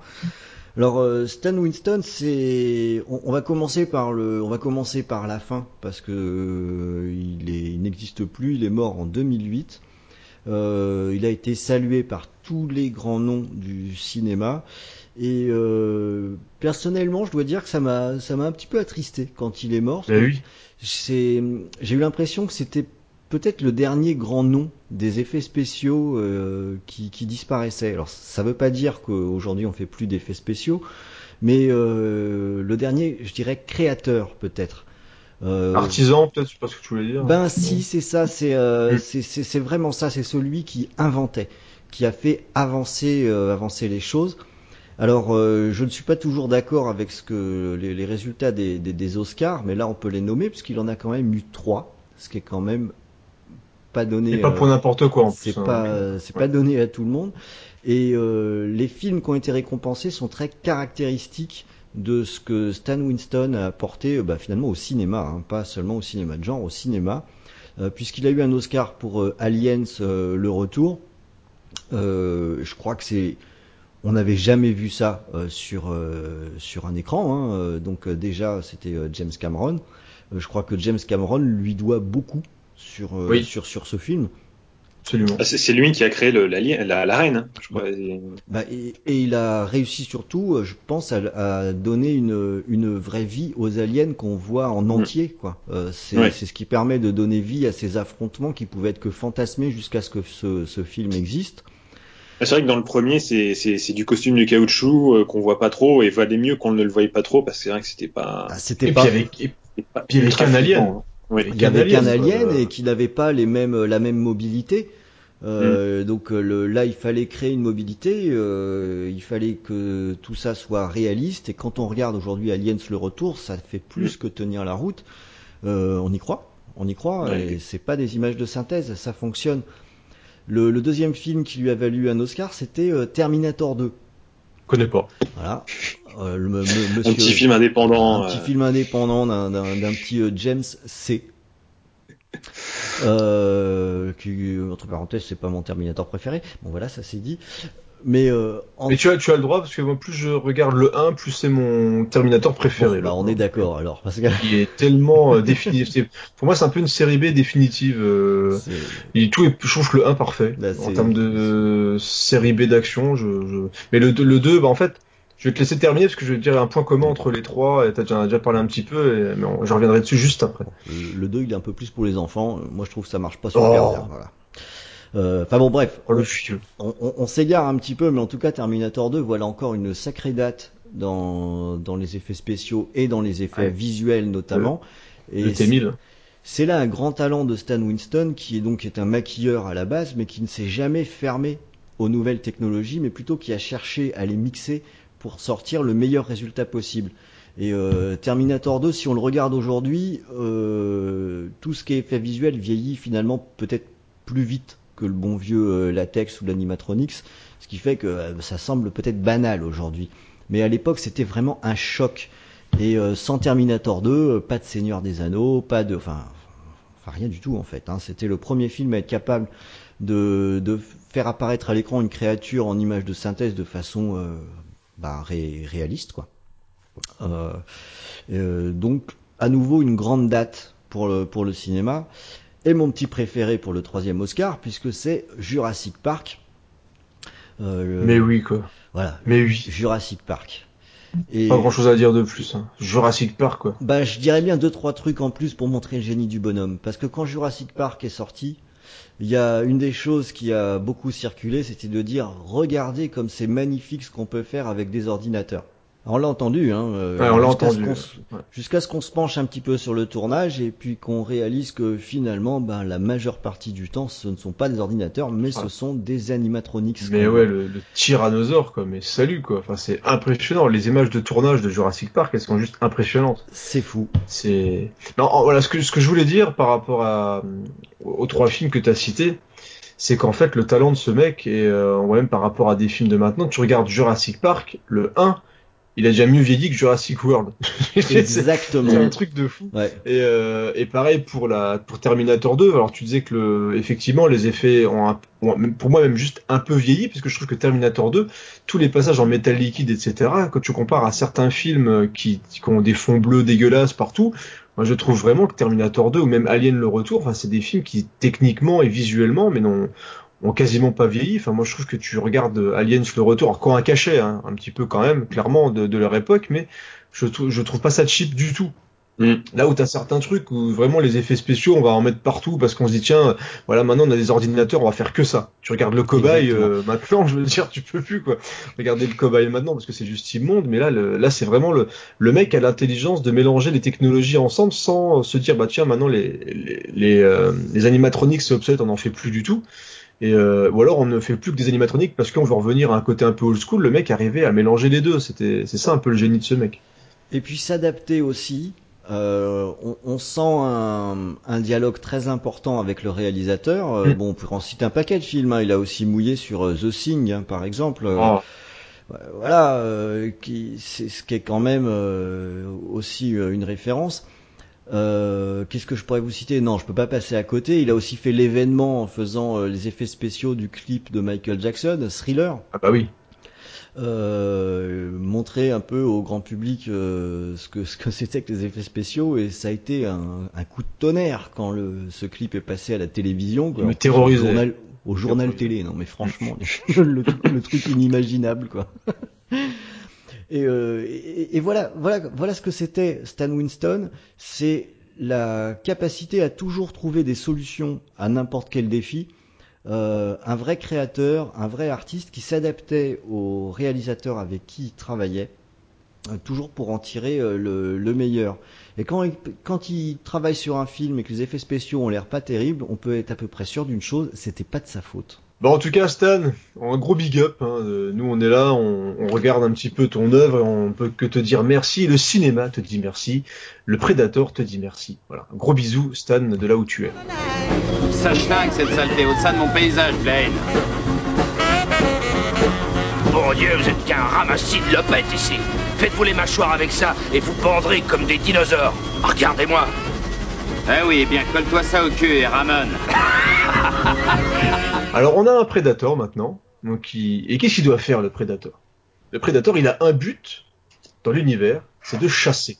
Mais donc forcément, il faut chasser bah, des proies. Et donc on a, on va parler un petit peu des acteurs, on va parler du casting justement de ce film Predator. Et c'est un beau casting. C'est un très très Oh oui. Très, très, très, très, très, très, très beau casting de gueule. Et je vais laisser Bilou commencer par le chef, le balèze, le voilà, Mister Univers, tout simplement. Arnold Schwarzenegger. Mais qui c'est Arnold Schwarzenegger, Bilou? On en a déjà parlé dans Commando et tu veux nous en remettre une tartine? Oui, on n'a jamais, on jamais assez de, de Schwarzy et de son, de son magnifique accent. Euh, c'est bon, ouais, on va pas, on va pas trop reparler d'Arnold, mais on va juste rappeler que voilà, en 86, hein, euh, Arnold il sort de d'un enchaînement euh, plutôt pas mal. Hein. Il a fait Conan, Terminator, le premier, Commando, hein, le meilleur film du monde, et euh, Le Contrat. Alors sa côte, euh, elle est en pleine explosion, et, euh, ses Predator aussi finira de, de l'asseoir comme le gros bras d'Hollywood, le mec qui a réussi à terrasser un extraterrestre à lui tout seul. Mais je sais pas si on l'a déjà dit, parce que forcément moi j'ai un peu de mémoire de poisson rouge, mais et justement je vais demander l'avis un petit peu de, de Ron aussi sur Schwarzenegger, mais on a dit tout à l'heure que Joel Silver avait du nez, mais Schwarzy, il avait quand même du nez à l'époque. Le mec, il a quand même une filmographie. Alors, c'est pas le meilleur acteur du monde, on va tous être d'accord. Mais le mec, quand même, quand on regarde son, sa filmographie, les choix au niveau du, cinéma même fantastique, d'ailleurs, il a fait beaucoup de cinéma d'action, mais il a aussi fait des gros films fantastiques. Mm. Il, était, il était quand même très très bon pour choisir ses films. Hein. Non, non, mais euh, ce type est terriblement intelligent. Leur, euh, bah, surtout d'autant plus qu'on on, on, ne le sait pas, mais il, a, il était déjà millionnaire avant de devenir acteur.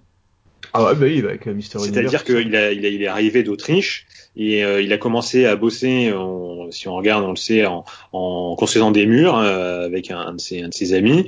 Et il a investi dans l'immobilier très vite et il est devenu millionnaire avant d'être acteur. Donc c'est pas le fait d'être acteur qui l'a rendu riche, célèbre. Oui, mais je veux dire pas riche du moins. Il y était déjà avant de, avant de devenir acteur. Donc bah, je ne vraiment un type. Pas c'est vraiment un type qui est extrêmement intelligent, euh, très malin et qui sait s'entourer aussi de, de gens euh, très compétents aussi.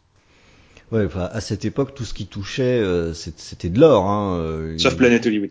Ouais, enfin, contrat aussi était peut-être un peu discutable, mais. Oh, pas mal. Ouais, je, je crois pas que c'est eu un aussi gros, un aussi gros impact, mais en tout cas, il a quand même eu le nez pour se mettre dans à peu près tous les bons plans possibles et imaginables. Quoi. Donc le sauf Planète Sauf Planète sauf c'est quoi C'était Hercule à New York, c'est pas avec ça qu'il a qu'il a démarré? Ouais, il a, ouais, il a fait Hercule à New York, mais bon, c'est vraiment le tout début, quoi. Mais, euh, mais le mec, je veux dire. Enfin, maintenant qu'on sait qu'il était millionnaire, tu te dis, putain, le mec, il est millionnaire, il va jouer dans Hercule à New York. Ah, mais il se dit, j'ai rien à perdre, je suis Il en millionnaire. voulait quand même. Ah ouais.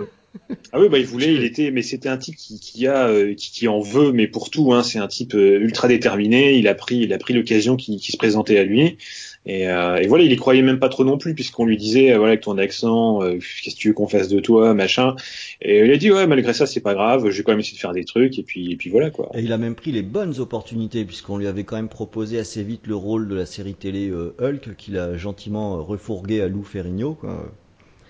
pour pas être enfermé dans le personnage, quoi. Et ça a été peut-être Mm. sa meilleure décision. Hein. Ouais, il a bien fait. hein. là, de- Exactement. de- de- dans sa carrière. Non, mais c'est c'est sûr que euh, avoir Schwarzenegger sur une affiche euh, en, en, en 1987, bon, c'était déjà assuré de, de, de vendre des tickets, c'était absolument euh, obligé.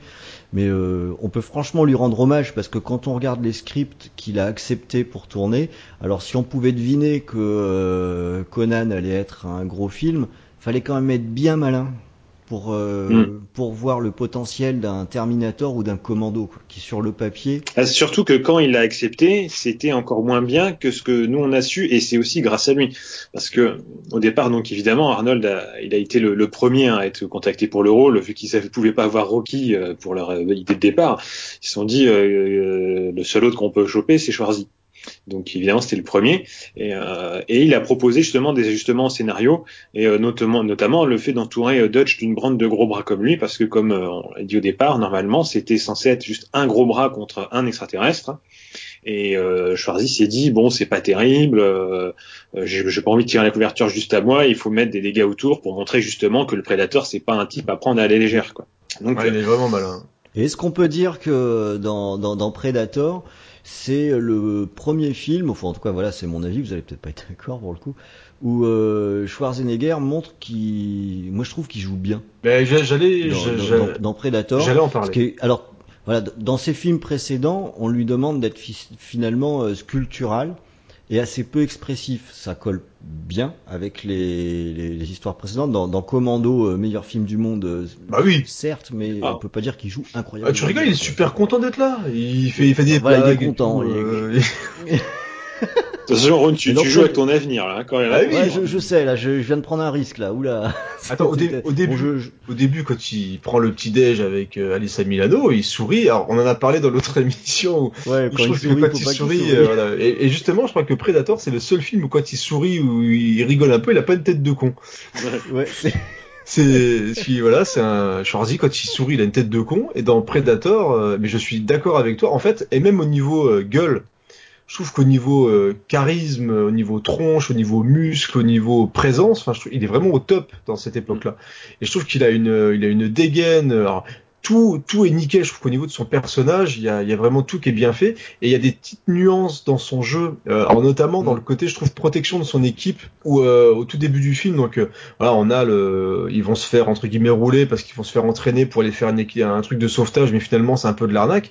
Et au moment où ils sentent que ça commence à puer un peu, je trouve qu'il y a des moments où euh, quand il commence à communiquer avec son équipe, tu sens qu'il y a une nuance entre il veut les rassurer, mais en même temps, euh, alors attention, c'est pas, je suis pas en train de dire que le mec il, il- joue, il joue méga méga méga super bien, mais il y a des nuances de jeu qu'il n'y a pas forcément dans tous ses rôles. Et on sent qu'il veut non seulement protéger son équipe, mais en même temps qu'il est inquiet pour quelque chose et qu'il il commence à se douter que ça pue un petit peu cette histoire-là.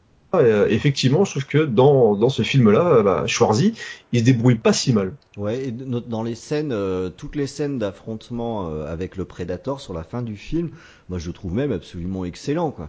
Il réussit à faire passer euh, à la fois hum, la détermination et la crainte. Ouais. euh, d'une scène sur l'autre. Notamment, euh, j'aime beaucoup la scène où il va se recouvrir de boue après être, oui. euh, être tombé dans l'eau. Elle, elle- elle est, elle est géniale cette scène et là Schwarzenegger, bravo quoi. Il fallait pas se louper sur sur sur celle-là. Il a vraiment fait le job exactement comme il fallait. Euh, franchement, il est il a été très bon sur ce film. Mais il- il a, il a payé de sa personne aussi, hein, toute cette, toute cette histoire de bout, de trucs, c'était très, très, très, très compliqué à faire. Ah bah, acteur studio, mon grand. C'est comme ça. On y Ah va. oui, mais c'est c'est là qu'on voit que Schwarzy, euh, c'est pas, euh, c'est pas un petit bras hein, par rapport au Predator. Voilà, moi je préfère. Ah bah, on sait que Schwarzy, tu pas un pas une couille molle. C'est pas une couille molle. Schwarzy, lui, c'est pas une couille molle. Et euh, il, a quand même, il a quand même tué Bennett, hein, bordel. La, la scène où il tend la torche et qu'il gueule pour dire voilà, je suis prêt, mec, je vais te défoncer la tronche. C'est c'est excellent, quoi. Et, euh, et justement, McTiernan arrive vraiment à utiliser le, le personnage et le charisme de l'acteur. Enfin, il est, c'est au top. C'est vraiment, vraiment, vraiment au top.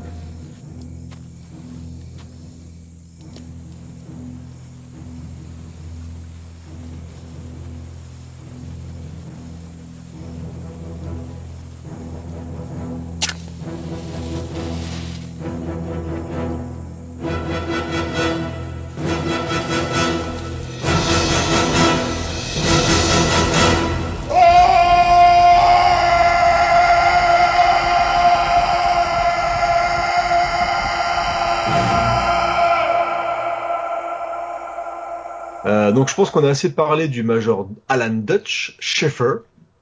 Donc on va parler un petit peu eh ben, de quelqu'un qui a justement affronté Rocky. Parce qu'on parlait de Rocky tout à l'heure. Eh ben, c'est Carl Reeser. Euh, et donc qui joue le colonel George Dillon. Et je vais laisser Ron un petit peu nous parler de, Carl rapidement, puisque c'est, mais bon, c'est quand même un acteur caractéristique des années 80 aussi. Alors euh, ouais, euh, qui est quand même essentiellement connu euh, pour Rocky. Hein. Ah oui, bah, Apollo Creed. Ouais, je, je, crois que j'ai vu peut-être deux, trois autres films avec lui par ailleurs qui étaient vraiment pas terribles. Mais il a fait Action Jackson aussi, je crois. Bah oui, oui Action Jackson. Jackson. Ouais, ça, ça. ok. il ne veut froisser personne. Bon, bon d'accord. J'allais dire pas terrible, mais je viens de me rappeler que j'avais une note à la fin. Non, mais ouais, c'est un petit film entre guillemets qui se la joue de l'exploitation du pauvre, mais je veux pas trouver ça ridicule. Bon. Indépendamment de ça, je dois dire que moi j'adore ce mec, euh, Carl Weiser. Je trouve qu'il a... un capital sympathie assez énorme. Exactement. C'est pareil. Je sais pas si c'est à cause de Rocky, de son rôle, de... mais euh, je trouve qu'il a une une, il a une gueule. Ouais, et puis il est charismatique. Ouais. Oui aussi. Et vraiment sa manière d'être. Euh, et, même si là justement dans Predator, il il, est, il, est, il joue double, un peu double jeu tout ça, mais euh, voilà, on s'attache quand même à lui. Je sais pas pourquoi, mais c'est vrai que ça m'a toujours fait ça. Et euh, je suis content de savoir qu'il y a d'autres personnes. Sinon, on m'aurait encore dit que j'aime encore bien des grands blacks musclés. Ça a encore été bizarre. Mais euh, ouais, ouais, j'ai toujours bien aimé euh, Carl Weathers. Et je suis quand même un peu déçu que sa carrière n'est pas n'est pas plus décollée que ça, quoi. Ah bah pareil. Moi, franchement, je trouve que c'est un gros bras euh, qui avait euh, qui, aurait pu facilement remplacer certains pitres de Expandable. Euh, il aurait tout à fait eu sa place. Et à nouveau dans ce film-là, euh, il est absolument exceptionnel. Mm. Le, dès la première scène, on sent un petit peu l'enculade qui va quand même arriver. Il a bien du mal à la, à la dissimuler. Alors je dis pas que c'est écrit avec la plus grande finesse du monde. Hein. Euh, on a un personnage qui euh, joue double jeu, qui est pas très sympa, mais qui à la, qui à la fin a des valeurs. Bah, donc il, retrouve le côté, euh, voilà, un peu l'esprit de camaraderie dans la difficulté, on va dire. Mm. Ouais, c'est ça, mais mais dans, le déroulement, je trouve que c'est très bien fait et qu'il le joue super bien. Et lui, euh, si je dois mettre une petite scène sur ce personnage-là, ce sera celle qui est dans l'hélicoptère quand, quand quand ils avancent, parce que en même temps il essaye de s'imposer, mais il est pas dans le groupe. Et euh, quand il dit à l'autre personnage, là, euh, c'est vraiment dégueulasse, cette habitude de chiquer. je trouve que cette réplique est géniale et la façon dont il le fait, c'est génial parce que en même temps, il veut montrer qu'il a des, des, des, des, grosses couilles. Mais, mais d'un autre côté, tu sens que qu'il est un peu intimidé par ces mecs-là et qu'il se rend compte qu'il est qu'il est plus tout à fait dans le truc. Et cette espèce de, je trouve qu'il le joue super bien d'être euh, entre les deux, là, sur la ligne, il y a aussi dans la jungle, quand il marche sur une brindille au moment où il faut pas, tu vois la gueule qu'il fait, t'as l'impression que c'est un gamin qui vient de se faire choper et qui va se prendre une branlée par son père. C'est plus un tronc qu'une brindille, hein, d'ailleurs. Ouais. Oui, mais ils sont tous balèzes pour eux. Euh, un tronc, c'est une brindille. Et voilà. Et du coup, tu, tu balances un scud d'ailleurs. Euh, jamais tu recommences ça, je te bute. ah, faut pas déconner. Ah bah non, elles sont pas dans la jungle, attends, tu plaisantes. Ceux qui sont hyper discrets après, on l'a dit. Mm. ouais, c'est ça, c'est ça. C'était quand même de l'infiltration, faut pas déconner. Hein. Infiltrer des mecs qui font tous environ 110 euh, kilos et 2 euh, mètres de large, c'est un peu compliqué. Dylan Sale petit enfant de putain Alors on a parlé rapidement de Carl Reiser, hein, qu'on aime beaucoup. Alors aussi on a donc la caution féminine de, de Predator. Donc il y a une, une jeune femme qui est emportée dans le camp, qui est entre guillemets libérée. Alors je sais plus si elle fait partie des guerrieros ou pas, mais je crois que oui, si. elle hein. en fait partie. hein, oui, oui. Si, Ouais, si, elle en fait, donc elle fait partie des guerrieros. Et donc c'est euh, Elpidia Carillo. Euh, alors elle a sa petite importance quand même parce que donc elle accompagne le, le groupe de, de soldats dès que dès la fin de la première séquence d'action. Mm. Euh, Est-ce que tu veux en parler un petit peu, Bilou? Bah, euh, oui, légèrement. En fait, c'est pas c'est pas une actrice qu'on a vue. Euh... C'est pas forcément une actrice qu'on. Enfin, pour nous, disons nous euh, amateurs de, gros bras ou de films, etc. Mais euh, et son nom dit sûrement rien non plus. Et, euh, et c'est vrai que bon, elle avait elle avait 25 ans à ce moment-là. Preda- Predator, c'est son c'est son plus gros succès euh, public, hein, on va dire populaire, tout ça. Mais elle a déjà euh, tourné avec multitude de, de, de, stars euh, très connues euh, dans les années 80 comme Jack Nicholson, Harvey Keitel, Richard Gere, Michael Caine, Gene Hackman, James Wood, Oliver Stone et c'est toujours évidemment hein, c'était voilà à cette époque-là encore un peu maintenant mais un peu moins c'était toujours très codifié hein, donc bah voilà elle avait le physique euh, sud-américaine donc elle ne jouait que des mexicaines des sud-américaines voilà c'était c'est l'archétype un peu de la jeune la, la, la, la, la jeune d'Amérique du Sud euh, typique de, de ces années-là quoi Donc quand tu en fallait une, c'était elle, quoi. gros. Souvent, oui, dans des dans des films plutôt euh, plutôt euh, plutôt euh, voilà avec euh, quand même du, du, du moyen derrière, des quand même des bons acteurs, tout ça, mais pas des films qui ont euh, transcendé, que on se rappellera encore nos jours. Voilà, c'est des films importants, mais pas des trucs qui ont qui ont cartonné. C'est pour ça que bon, on ne la connaît pas des masses. Quoi. C'est que moi je m'en rappelle absolument pas, à part dans Predator, honnêtement j'ai pas trop... Ça se trouve j'ai déjà vu quelque part, mais j'ai vraiment pas le Oui, souvenir voilà, de... ça. d'Elpidia Carillo. Bon.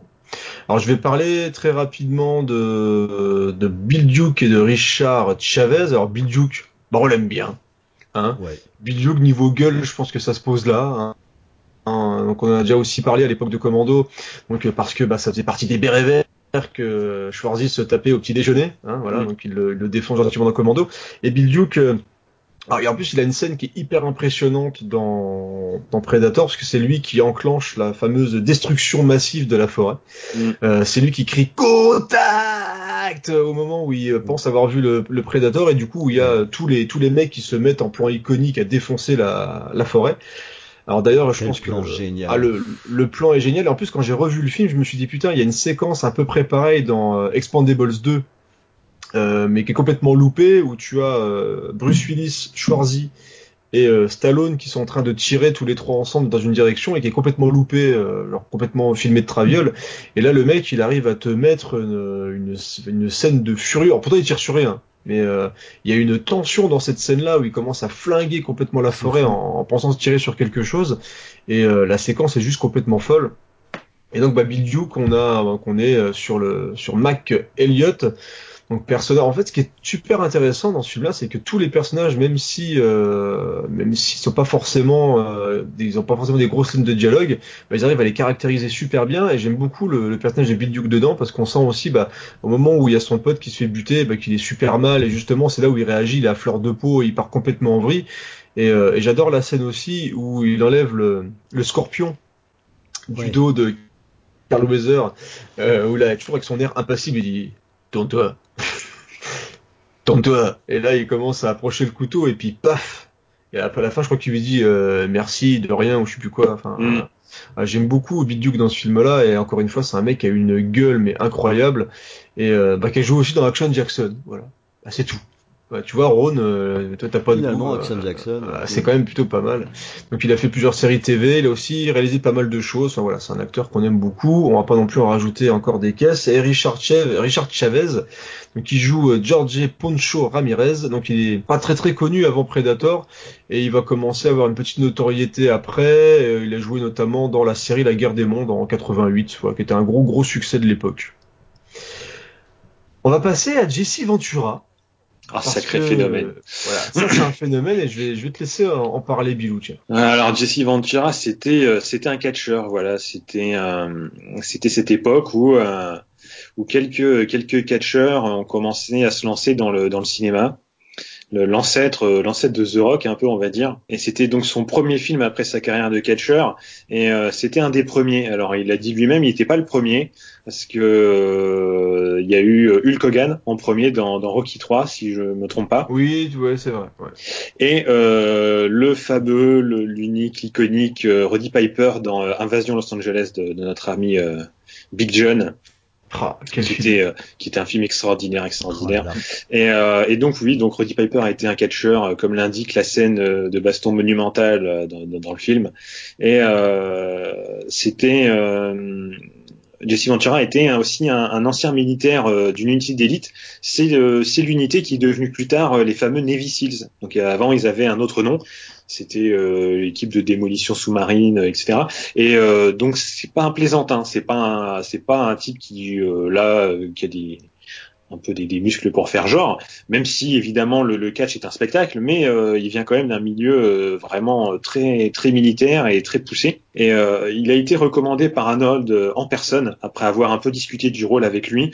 Arnold l'a bien aimé. Et Arnold trouvait qu'il correspondait bien au personnage, qu'il était assez massif par rapport aux autres acteurs, parce que c'est vrai que quand on le voit dedans, il est quand même, il est quand même bien balèze. C'est vrai qu'il est balèze dedans. Ah, et puis en plus, il chic son tabac avec son menton euh, saillant, sa grosse moustache.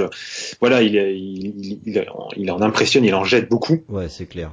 Et euh, il trouvait aussi que sa voix était bien caverneuse, donc en, en VO, évidemment, euh, il avait une voix très très puissante. Il respirait la virilité. Bon, ça évidemment, on peut pas, on peut pas. pas c'est vrai qu'il a un côté très, euh, un peu bourrin, quoi. Tu sens vraiment le mec, ouais, un peu paysan. ouais, tu, t'as tu sens qu'il faut pas le faire chier en fait. C'est bah, le, vraiment le gros Texan euh, dégueulasse, vulgaire, euh, qui crache, qui mâche son truc. Enfin ouais, c'est vraiment le, le gros bovin. Quoi. Quelque part, c'est le plus caricatural aussi. Hein. Un petit clin d'œil aussi pendant une, euh, des scènes du film, on le voit, il se, il se balade avec un t-shirt MTV d'ailleurs, qui je pense d'ailleurs doit être un clin d'œil par rapport à sûrement quelque chose qu'il devait faire ou avec le catch ou quelque chose du genre.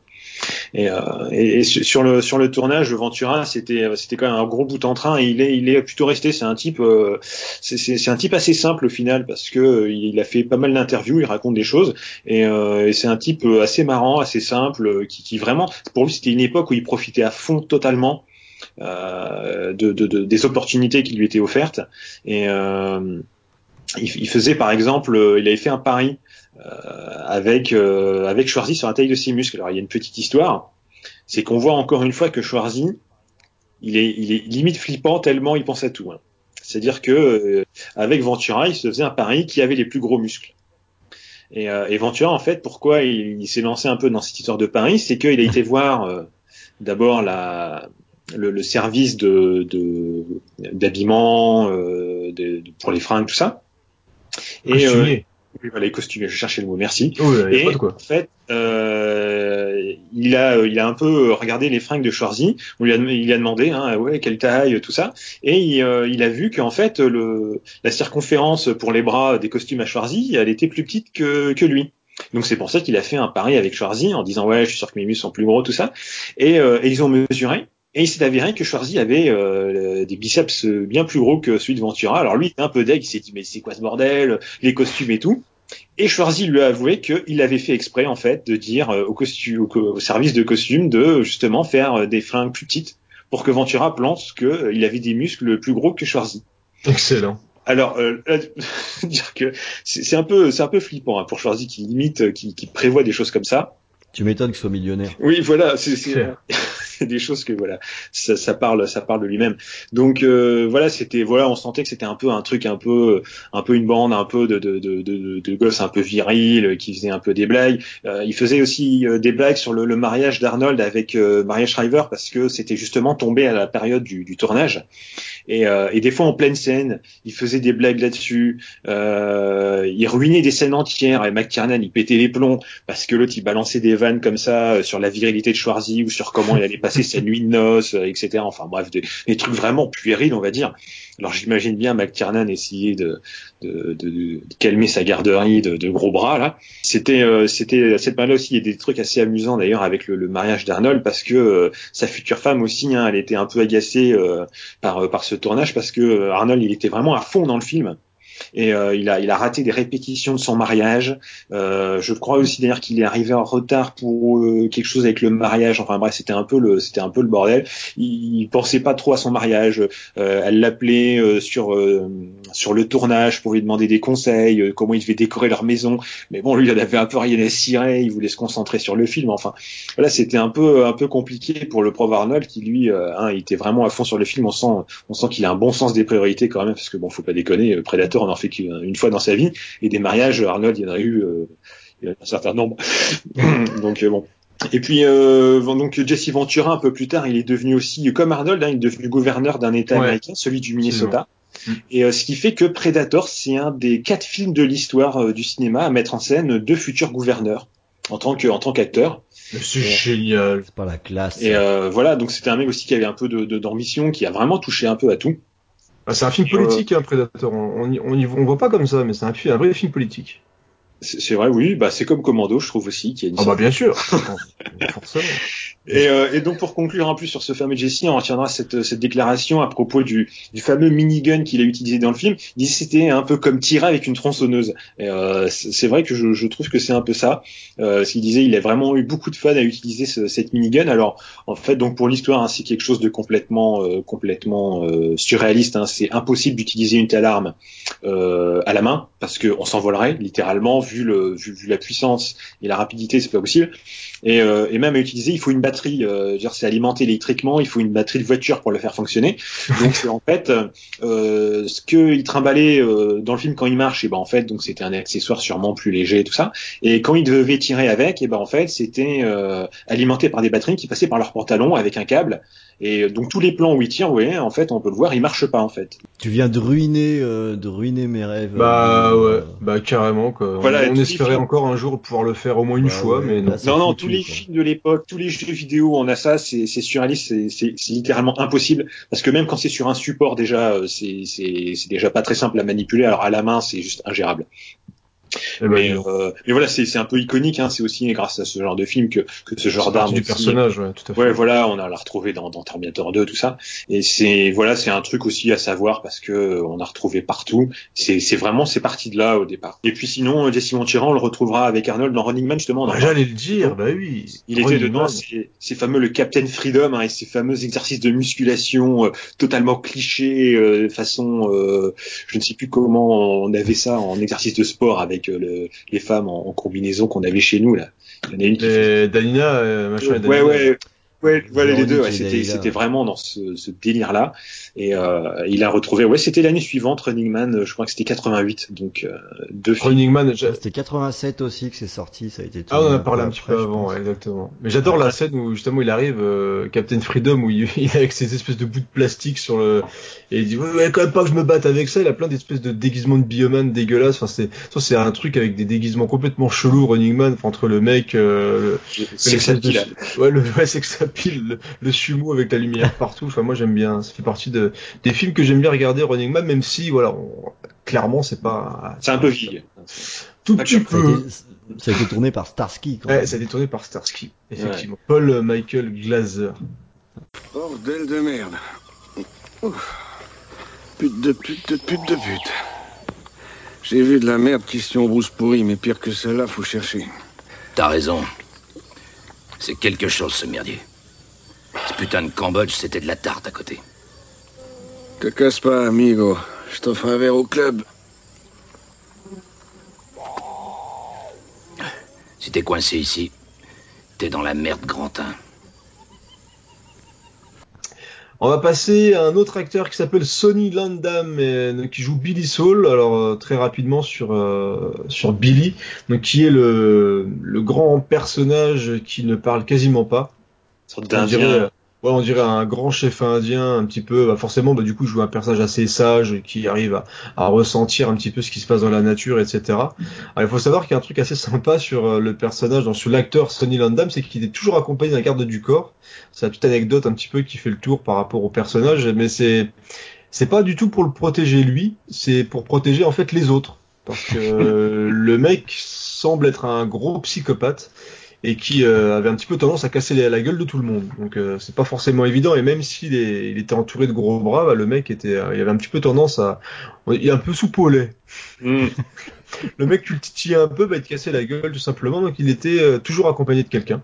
Alors on l'a vu entre autres dans Les Guerriers de la Nuit, Poltergeist, 48 heures. il a fait aussi un film que Bilou alors, il, nous saoule tout le temps avec ce film. Voilà, c'est son film préféré, euh, avec Monsieur Chuck Norris, son papa.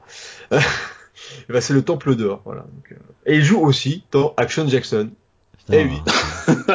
en fait, ouais, ils ont pris, ils, ont, ils ont fait les prolongations. Ouais. Et aussi un petit peu dans euh, Haute Sécurité. Donc voilà, c'est un acteur qui a un petit peu roulé sa bosse dans les années 80. Donc rien que pour ça, on l'aime beaucoup. Et on va parler. Est-ce que tu veux parler de Shane Black, Ron? Ouais, euh, moi je voudrais déjà dire que Sony euh, Landam, pour, il joue dans la scène que je préfère de, de Predator. Ouais, laquelle? Euh, de, euh, Quand il affronte le Predator. Euh, qu'il est sur le sur le, le tronc d'arbre et qui décide à un moment donné de ça suffit les conneries, qui sort son sabre en plus, j'aime beaucoup le, j'aime beaucoup le plan qu'on a juste avant. Incroyable. Ouais, ouais. Le euh, et là, euh, c'est plus, j'aime surtout cette scène pour la mise en scène en fait, plus que pour le personnage. Mais euh, je trouve qu'elle est absolument merveilleuse parce que pendant tout le film, il dit rien et du coup, ça lui donne une certaine dimension mystique pendant le film. Mm. qui est largement soulignée. Hein. Jamais vu Billy comme ça. Il sent des trucs que personne d'autre ne voit, etc., etc. Donc euh, il fait partie des derniers survivants, donc euh, quelque part, à ce moment du film, on se dit, Billy, il a ses chances. il pourrait au moins le blesser, quoi.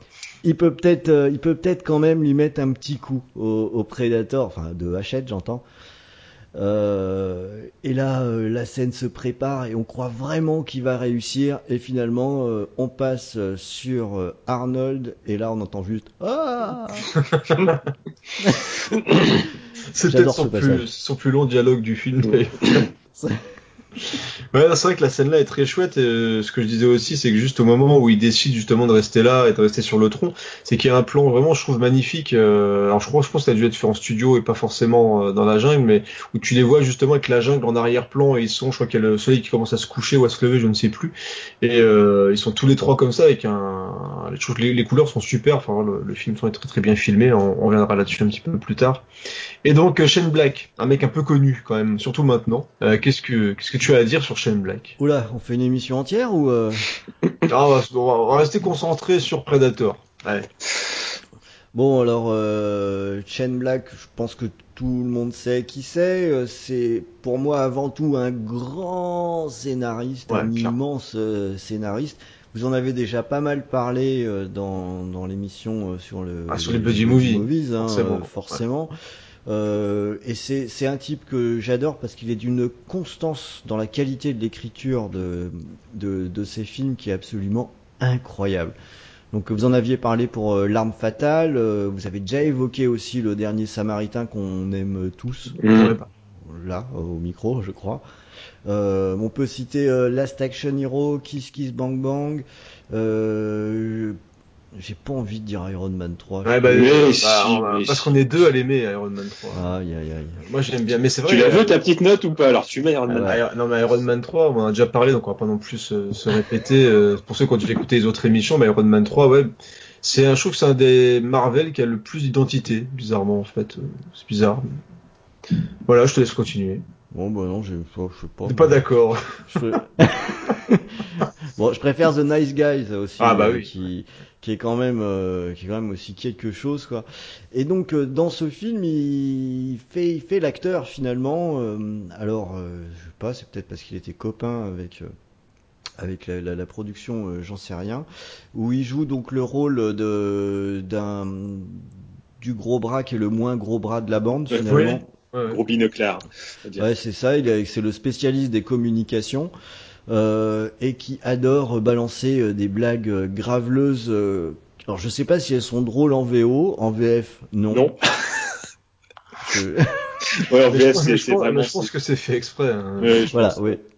Mais c'est au gré des visionnages, j'essaye encore de comprendre la première blague dans l'hélicoptère. Je, je la comprends toujours pas. Alors, elle est bonne, Maminette Elle est bonne, Maminette Alors ça c'est quand il y a de l'écho, je peux le comprendre. Ah oui. Mais la première parce que comme un grande comme un garage. Ouais, ouais. Je je la comprends pas cette blague. Donc euh, chers auditeurs, si vous pouvez nous expliquer la blague du garage dans Predator, ça ça, ça pourrait nous aider. Et euh, donc bon, dans, dans le film, c'est euh, clairement le, bon, c'est le maillon faible, hein, n'ay- n'ayons pas peur des mots, euh, qui joue un petit peu son rôle dans l'assaut, mais qui va, euh, on va dire, euh, rapidement être rayé de la liste quand même. Ouais, très très. Puis, puis Je, pense qu'en hein, fait, je pense qu'en fait c'était un peu, euh, un peu, enfin, prévu, fait exprès, parce qu'en fait, euh, Shane Black, il était là euh, aussi parce que euh, c'était un peu une faveur qu'il avait euh, envers, euh, enfin, qu'il a demandé à Joel Silver, puisque Joel Silver euh, a pu s'asseoir sur un matelas de billets grâce à lui, parce que c'est Joel Silver, c'est aussi l'arme fatale. Oui. dont, dont Shane Black a fait le scénario. Et, euh, et en fait, Shane Black, il, euh, il était là aussi pour filer un peu un coup de main euh, pour faire des retouches au scénario. Et, euh, et je pense qu'en fait, au départ, le rôle de Hawkins devait échoir sûrement à un acteur lambda. Et ils se sont dit, bah tiens, pourquoi pas euh, prendre Shane Black et puis euh, le faire jouer un peu, parce que c'est vrai qu'il a pas des tonnes de répliques. Euh, on le voit pas énormément. Et euh, c'est des blagues, non. voilà, et euh, c'est le premier à mourir. Donc euh, je pense qu'un peu c'était un peu prévu. Comme ça le mec il était là euh, en même temps il faisait ses scènes il était là aussi pour le scénar. Et euh, et puis en même temps lui euh, il voulait aussi être là parce que euh, il voulait euh, voir la la, la la production d'un film de près puisque quand on fait des scénarios c'est vrai que bah on n'est pas sur place au final. On est là avant on, travaille mais bon pas forcément sur place. Et donc là il voulait être sur place il voulait voir un réalisateur. Puis bon c'est vrai qu'à l'époque il voulait pas encore le savoir mais quoi de mieux que de regarder McTiernan travailler hein. Oui. Et, euh, et je pense que c'est aussi pour ça qu'il est là. Sinon, je pense que ça aurait dû vraiment être un acteur un peu lambda qui serait mort. euh, voilà, on s'en fout et puis euh, et puis passons à autre chose quoi. Mais donc Shane Black aussi, et c'est une des raisons pour laquelle on parle aussi de Predator euh, aujourd'hui, bah Shane Black il est en train de faire un nouveau Predator. Alors on sait pas trop, euh, je sais plus vraiment s'il l'avait dit, est-ce que c'est une suite, est-ce que c'est un reboot, est-ce que c'est un suite reboot, est-ce que c'est un truc comme ça? En tout cas la, la seule chose qui fait que euh, moi j'attends le prochain Predator, c'est justement parce qu'on l'a dit, et Ron l'a souligné, euh, il y a quand même une constance dans la qualité d'écriture des scénarios de Shane Ouais, Black, et voilà. mais- Et donc il est derrière le scénario, c'est lui qui va réaliser aussi. Il est, je trouve, sur une, plutôt une bonne vibe hein, après The Nice Guys. Et, euh, et donc il va nous proposer sa vision du Predator. On a déjà vu quelques photos un petit peu de tournage, etc. Mais bon, il vaut mieux voir le matériel final parce que euh, les premières photos de tournage, généralement, ça rend jamais justice. Donc on va pas non plus s'attarder là-dessus. Mais en tout cas, il prépare Predator. Et moi, alors, je sais pas ce que vous en pensez, mais moi j'attends beaucoup un Predator par Shane Black parce que ça peut donner quelque chose de plutôt chouette et pour nous faire oublier. Et c'est aussi pour ça qu'on ne parle pas euh, aujourd'hui euh, des spin-off Alien vs Predator et du, du remake machin de Nimrod Dental, c'est parce que pour moi ça va être le vrai Predator 3. Qu'est-ce que tu en penses, Ron? Oh putain, j'espère. Bah oui. j'espère. Alors c'est c'est terrible parce que sur le papier, euh, ça donne euh, grave envie. Et voilà, il y a toutes ces choses dont on n'a pas trop envie de parler qui se sont passées Ouais. et qui, qui poussent un petit peu, euh, un petit peu à la méfiance. Après, euh, s'il y a quelqu'un qui peut le faire euh, aujourd'hui, c'est bien un gars comme comme lui. Euh, on a quand même un gros déficit aujourd'hui de d'auteurs. Oui. Et il arrive, lui, encore à sortir des films, euh, des films qui sont vraiment euh, écrits, qui sont pas juste des recettes. S'il peut garder ça dans un film Predator, mais alors comment je signe des deux mains Donc on a hâte en tout cas de voir les, les premières informations, les premières images du, du vrai film Predator par Shane Black, donc qui jouait euh, qui jouait, attendez que je remette le nom, voilà, c'était Rick Hawkins, si je dis pas de bêtises, voilà, c'est ça, qui jouait Hawkins dans, donc dans le premier Predator. Alors on va passer très rapidement, donc il y a aussi R.J. Armstrong qui joue le Major, mais on va parler un petit peu plus, c'est Bilou qui va nous en parler, donc il y a quand même Kevin Peter Hall. Qui est Kevin Peter Hall Bilou? C'est un rôle important, pourtant on ne connaît pas ce monsieur. Bah oui, on sait pas trop à quoi il ressemble, sauf si on est au courant qu'il apparaît euh, quelques secondes dans le film. C'est euh, c'est l'acteur acteur cascadeur euh, qui joue le Predator. C'est lui qui est dans le costume. Euh, alors pourquoi lui? Bah c'est parce qu'il fait quasiment 2m20, hein. il fait 2m18. C'est le candidat parfait pour pour incarner le prédateur, hein, qui, qui on le voit dans la scène où il prend il prend Schwarzy par la gorge et le plaque Ah ouais. contre un rocher. On voit qu'il est beaucoup plus grand que que Schwarzy. Et c'est vrai parce Ça qu'on faisait pas pareil avec euh, Jean-Claude Van Damme. Ah non, ah non, c'était- c'était aussi un problème aussi avec euh, avec notre Jean-Claude. Et donc là, un grand acteur, euh, c'est massif. Donc c'est un, on le sait pas, mais donc c'est un acteur noir. Euh, et on le voit euh, pour le remercier hein, de, de, tout ce qu'il a fait sur le film. On le voit quelques secondes à la fin du film. C'est le pilote de l'hélicoptère qui vient récupérer euh, les, les, survivants à la fin. Euh, c'est lui qui joue dedans. Et le, comme on disait avant que le prédateur était assez grand, parce que dans les dans les plans initiaux, voilà, le prédateur devait faire environ 2 mètres 50. Ouais, c'est un bon prédateur. oui, et ce qui fait que, bah, avec le costume, en fait, le costume est beaucoup plus grand que euh, l'acteur qui est dedans. Donc en fait, ce qui fait que le lecteur, lui, ne voit pas à travers les yeux du prédateur, en fait. C'est-à-dire mmh. que la tête du prédateur est au-dessus de sa tête, en fait et euh, ce qui permettait aussi de placer un peu euh, des, des, éléments pour euh, faire peut-être bouger certains éléments, même si souvent généralement quand c'est quand c'est l'élément qui bouge, c'est des close-up sur la tête et c'est souvent un animatronique à part. Mais mais voilà, c'était assez, assez dur pour lui hein, parce que bah, il voyait pas trop évidemment ce qu'il faisait hein, et c'était c'était assez assez compliqué, hein, comme les mêmes problèmes un peu qu'avait eu Jean-Claude Départ, hein, un costume assez lourd, assez chaud. bon, il a pas les yeux en face des trous et ce qui a fait d'ailleurs frapper réellement Schwarzy euh, dans une des scènes de baston à la fin.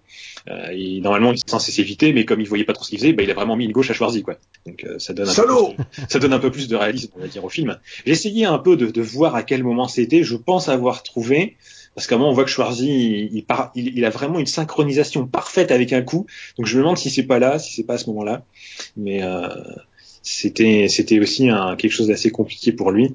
Euh, surtout surtout les conditions euh, naturelles on va dire de, de, du lieu de tournage il a expliqué plus tard que pour lui, il disait c'était pas un tournage, hein, c'est une histoire de survie euh, pour pour tous ceux qui sont un peu au courant de ce que c'est, tous ceux qui l'ont vécu, parce que c'est vrai que c'était vraiment très très compliqué. Euh, genre la, la, la, scène où il émerge un peu d'un d'un bassin et tout ça, c'était c'était de l'eau croupie, il y a des sangsues, euh, c'était dégueulasse. Enfin bref, c'était vraiment un enfer, un enfer à jouer pour lui quoi. Oh les petites natures, ça va maintenant, on va se calmer quand même.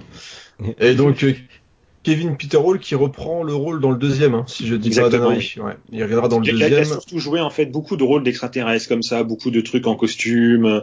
Euh, c'était c'était beaucoup de choses comme ça qu'il a fait dans sa courte euh, carrière puisque euh, malheureusement il est décédé l'année suivant du Predator 2 euh, du sida qu'il a, qu'il a contracté lors d'une transfusion sanguine. Euh, à l'époque, c'est vrai que c'était quand même un, une maladie assez, euh, assez euh, tueuse, on va dire. Oui, voilà, c'était pas encore comme maintenant. On a fait quelques progrès.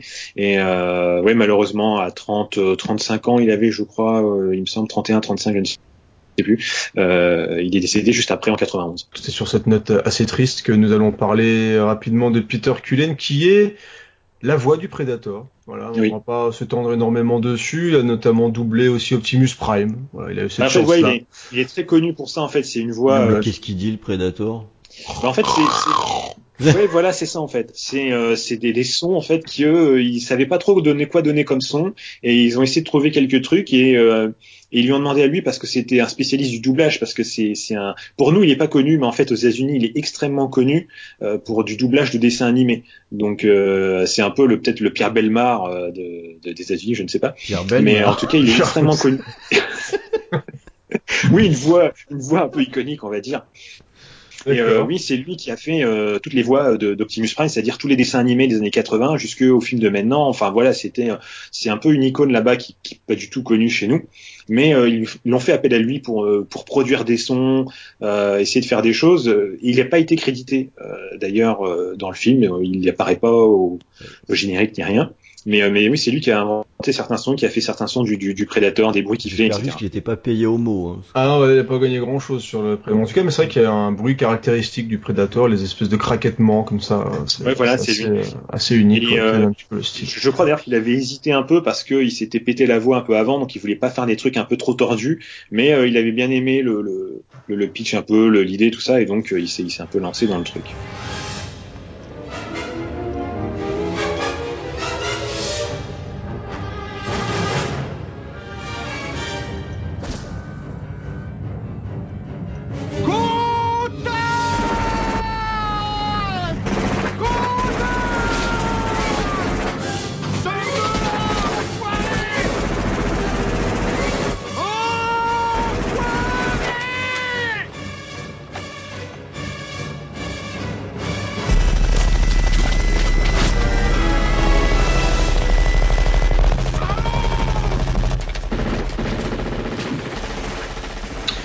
Noter aussi la présence de Sven Ole Thorsen, qui est, alors pour ceux qui ont l'habitude de regarder des films de Schwarzenegger, c'est un acteur qu'on voit souvent en second plan, qui fait des cascades, qui fait des personnages qui meurent, qui sont défoncés par, par Arnold, qui est, je, je crois que c'est aussi euh, le garde du corps d'Arnold et aussi parfois son, son doubleur ou un, son sparring partner.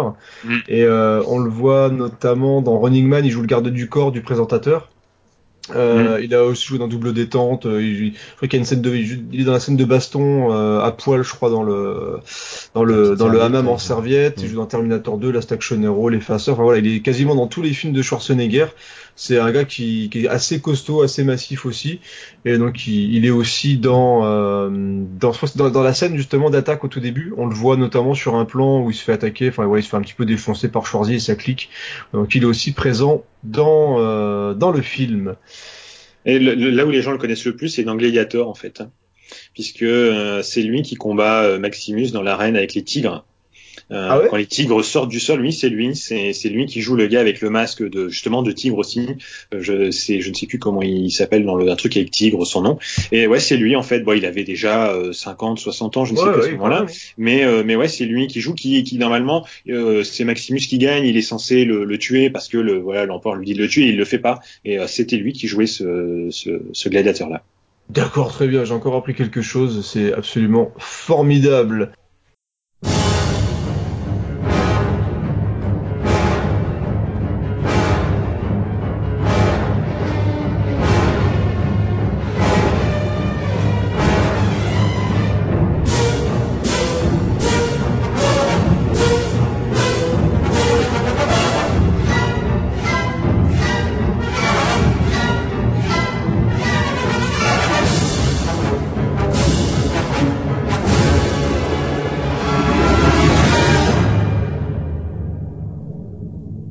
Sur le tournage. Euh, Alors, non, le j'ai pas envie d'aller sur le tournage, moi. Ah, toi tu préfères rester à la maison peinard. Après tu dis, Ah que, oui. tu dis que le prédateur il a pas de couilles. Ouais. Et toi, Ah. juste après tu préfères rester pépère euh, à la maison plutôt que d'aller sur le tournage. Donc au Mexique, un tournage compliqué où il faisait chaud, il faisait moite. Et d'ailleurs c'est, je trouve très bien rendu dans le film parce qu'on sent qu'il galère. Et il y a, souvent des plans sur les pectoraux comme ça qui sont assez assez suintants. Et euh, au fur et à mesure du film, on voit qu'ils enlèvent d'ailleurs plusieurs couches de vêtements. Ils finissent quasiment à tous torse nu. C'est assez compliqué et ils ont vraiment, vraiment, vraiment galéré. Donc on va revenir sur les quelques anecdotes qu'on a de tournage. Alors qui veut commencer? Qui veut commencer? Alors je, je sais que Ron, lui qui est un petit peu amoureux de technique et de, mise en scène, etc., t'as envie de parler un petit peu de, bah, du talent de McTee hein, justement sur ce film-là. Ouais, moi, c'est une des raisons qui fait que j'adore Predator, parce que je, trouve que c'est un film qui est incroyablement bien réalisé, qui est très pensé dans sa mise en scène. Bon, même si on a un peu euh, ouvert notre émission avec un désaccord sur l'aspect volontaire de la première partie, mais euh, c'est un film dans lequel on va retrouver des caractéristiques euh, propres à McTiernan, notamment sa capacité à définir l'espace dans lequel se déroule l'action. C'est vrai. Et, et euh, dans, dans Predator, c'était une sacrée gageure parce que a priori, on est dans dans une, euh, enfin, c'est une jungle, hein. Euh, donc on peut penser que tous les lieux euh, se, se valent, mais pourtant, comme euh, euh, ce qui va devenir son habitude et qui sera son apogée dans Piège de cristal, euh, McTiernan arrive à tout de suite identifier des lieux.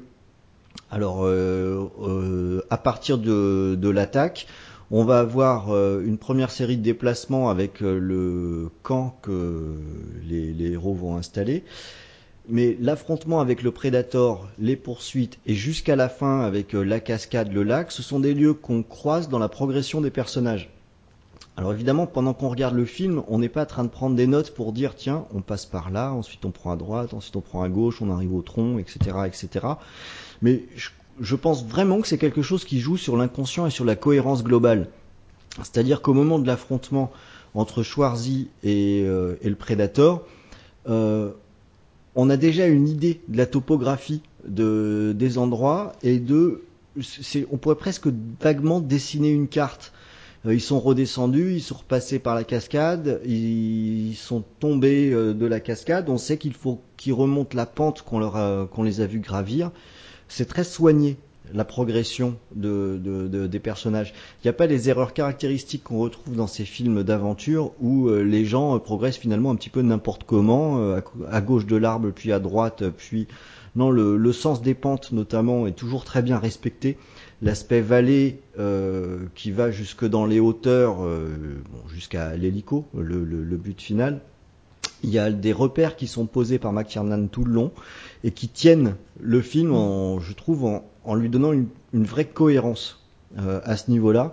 Et euh, pour moi, c'est à souligner parce que je pense que c'est quelque chose qu'il a déjà beaucoup cogité et qui réutilisera beaucoup dans Piège de cristal avec juste quelques quelques petits détails qui permettent tout de suite d'identifier où on se situe dans le bâtiment et comment progresse le film. Et ce qui est intéressant aussi, je trouve, dans, dans Predator, c'est qu'en plus de et c'est vrai, c'est c'est juste ce que tu dis parce qu'on à, aucun moment en plus on est perdu, on sait vraiment à chaque fois où il se trouve et où se passe l'action, mais surtout euh, le la mise en scène et le, les plans, etc. Il utilise vraiment bien les décors dans le sens où comme le Predator est partout il peut se trouver quasiment partout. Il y a toujours le doute de savoir où, se, où il se trouve, surtout au début du film. C'est que McTiernan arrive vraiment à utiliser. On n'est pas vraiment sur un truc plat où on va regarder à gauche, à droite. Et euh, il va vraiment utiliser les, les sommets, les arbres, les hauteurs. Il va vraiment jouer sur la même la profondeur, parce qu'on a vraiment une grosse profondeur au niveau de la jungle. Et euh, l'environnement est parfaitement utilisé. Et ce qui sur un film comme ça est super important. Il y, a un deuxième point euh, que je voudrais aborder d'un point de vue euh, mise en scène, c'est la grosse préparation pour euh, bon la scène qui reste dans la mémoire de beaucoup pour ce film de, de où tout le monde pète les plombs et vide 15 chargeurs sur les arbres.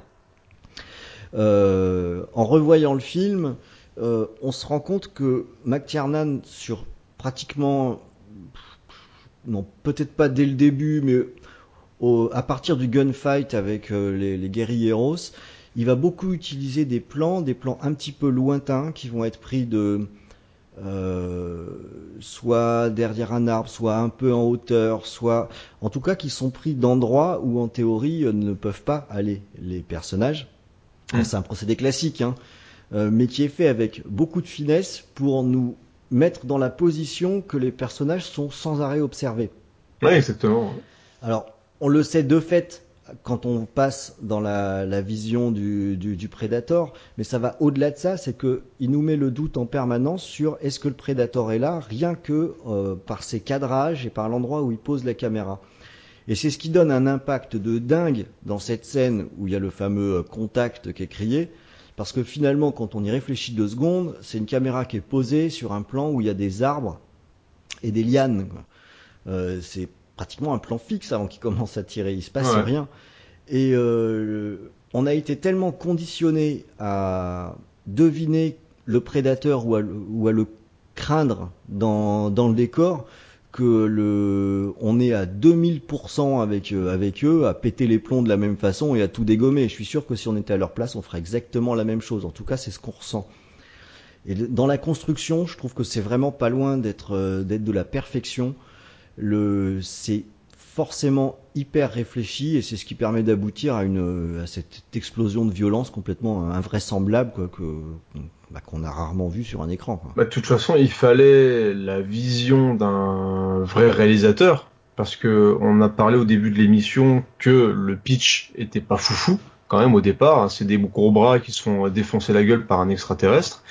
Et euh, la grande réussite du film, c'est de par sa, la vision de McTiernan, de rendre ça déjà d'une euh, bah, crédible, parce qu'on y croit, voilà, on, on, voit que ça existe, on, on sent que ça c'est possible, et on sent que les mecs vraiment galèrent et, euh, et qu'il y a un, vrai travail là-dessus.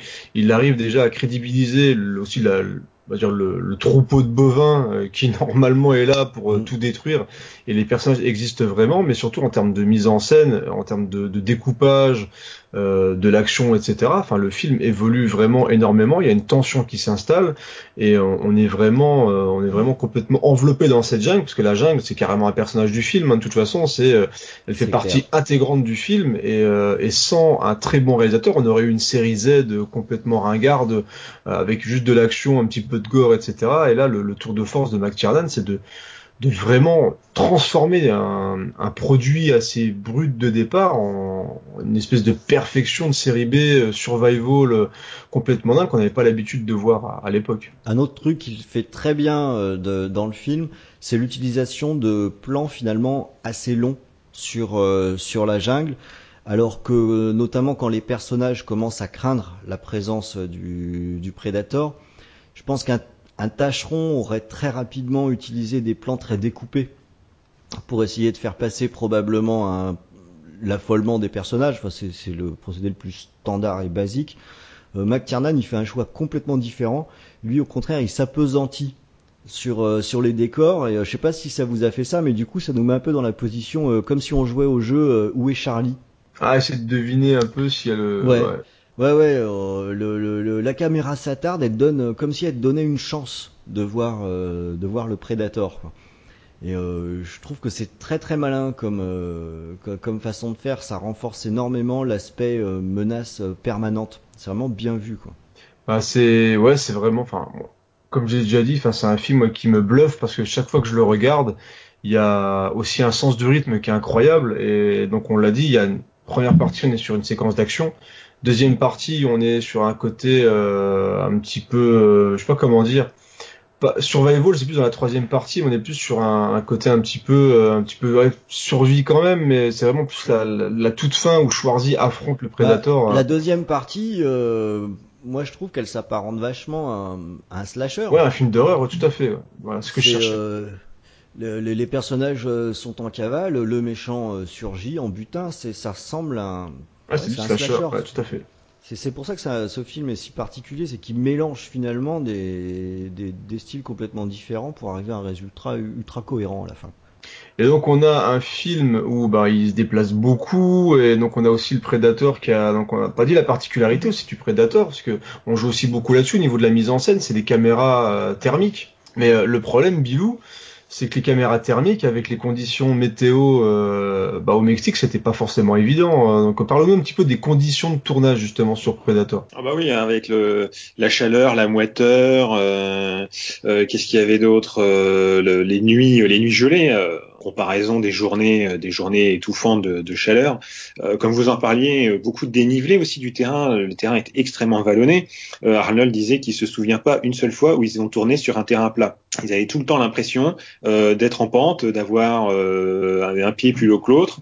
C'était extrêmement fatigant pour se déplacer. Alors pour l'équipe de tournage aussi, hein, pour déplacer tout le matériel, toutes les caméras, c'était, ça devait être un enfer monumental. Il y avait, il y avait des serpents, des sangsues, des fourmis. Euh, il y a eu la Tourista aussi euh, qu'ils ont chopé, tous, sauf euh, sauf Arnold et McTiernan. Euh, il y a que apparemment qui n'ont pas chopé la tourista à cause de l'eau euh, de, de l'hôtel. Hein. Vraiment tous les clichés du Mexique, ils y ont passé hein, dans, ce, dans, ce, tournage. Et euh, Arnold aussi, hein, la scène, on parlait de, de l'argile justement où il se couvre d'argile. Il a, il a extrêmement souffert parce que euh, l'argile euh, était continuellement froid qu'on lui mettait régulièrement parce que bah voilà, il faut retourner des scènes, il faut le réappliquer du maquillage, etc.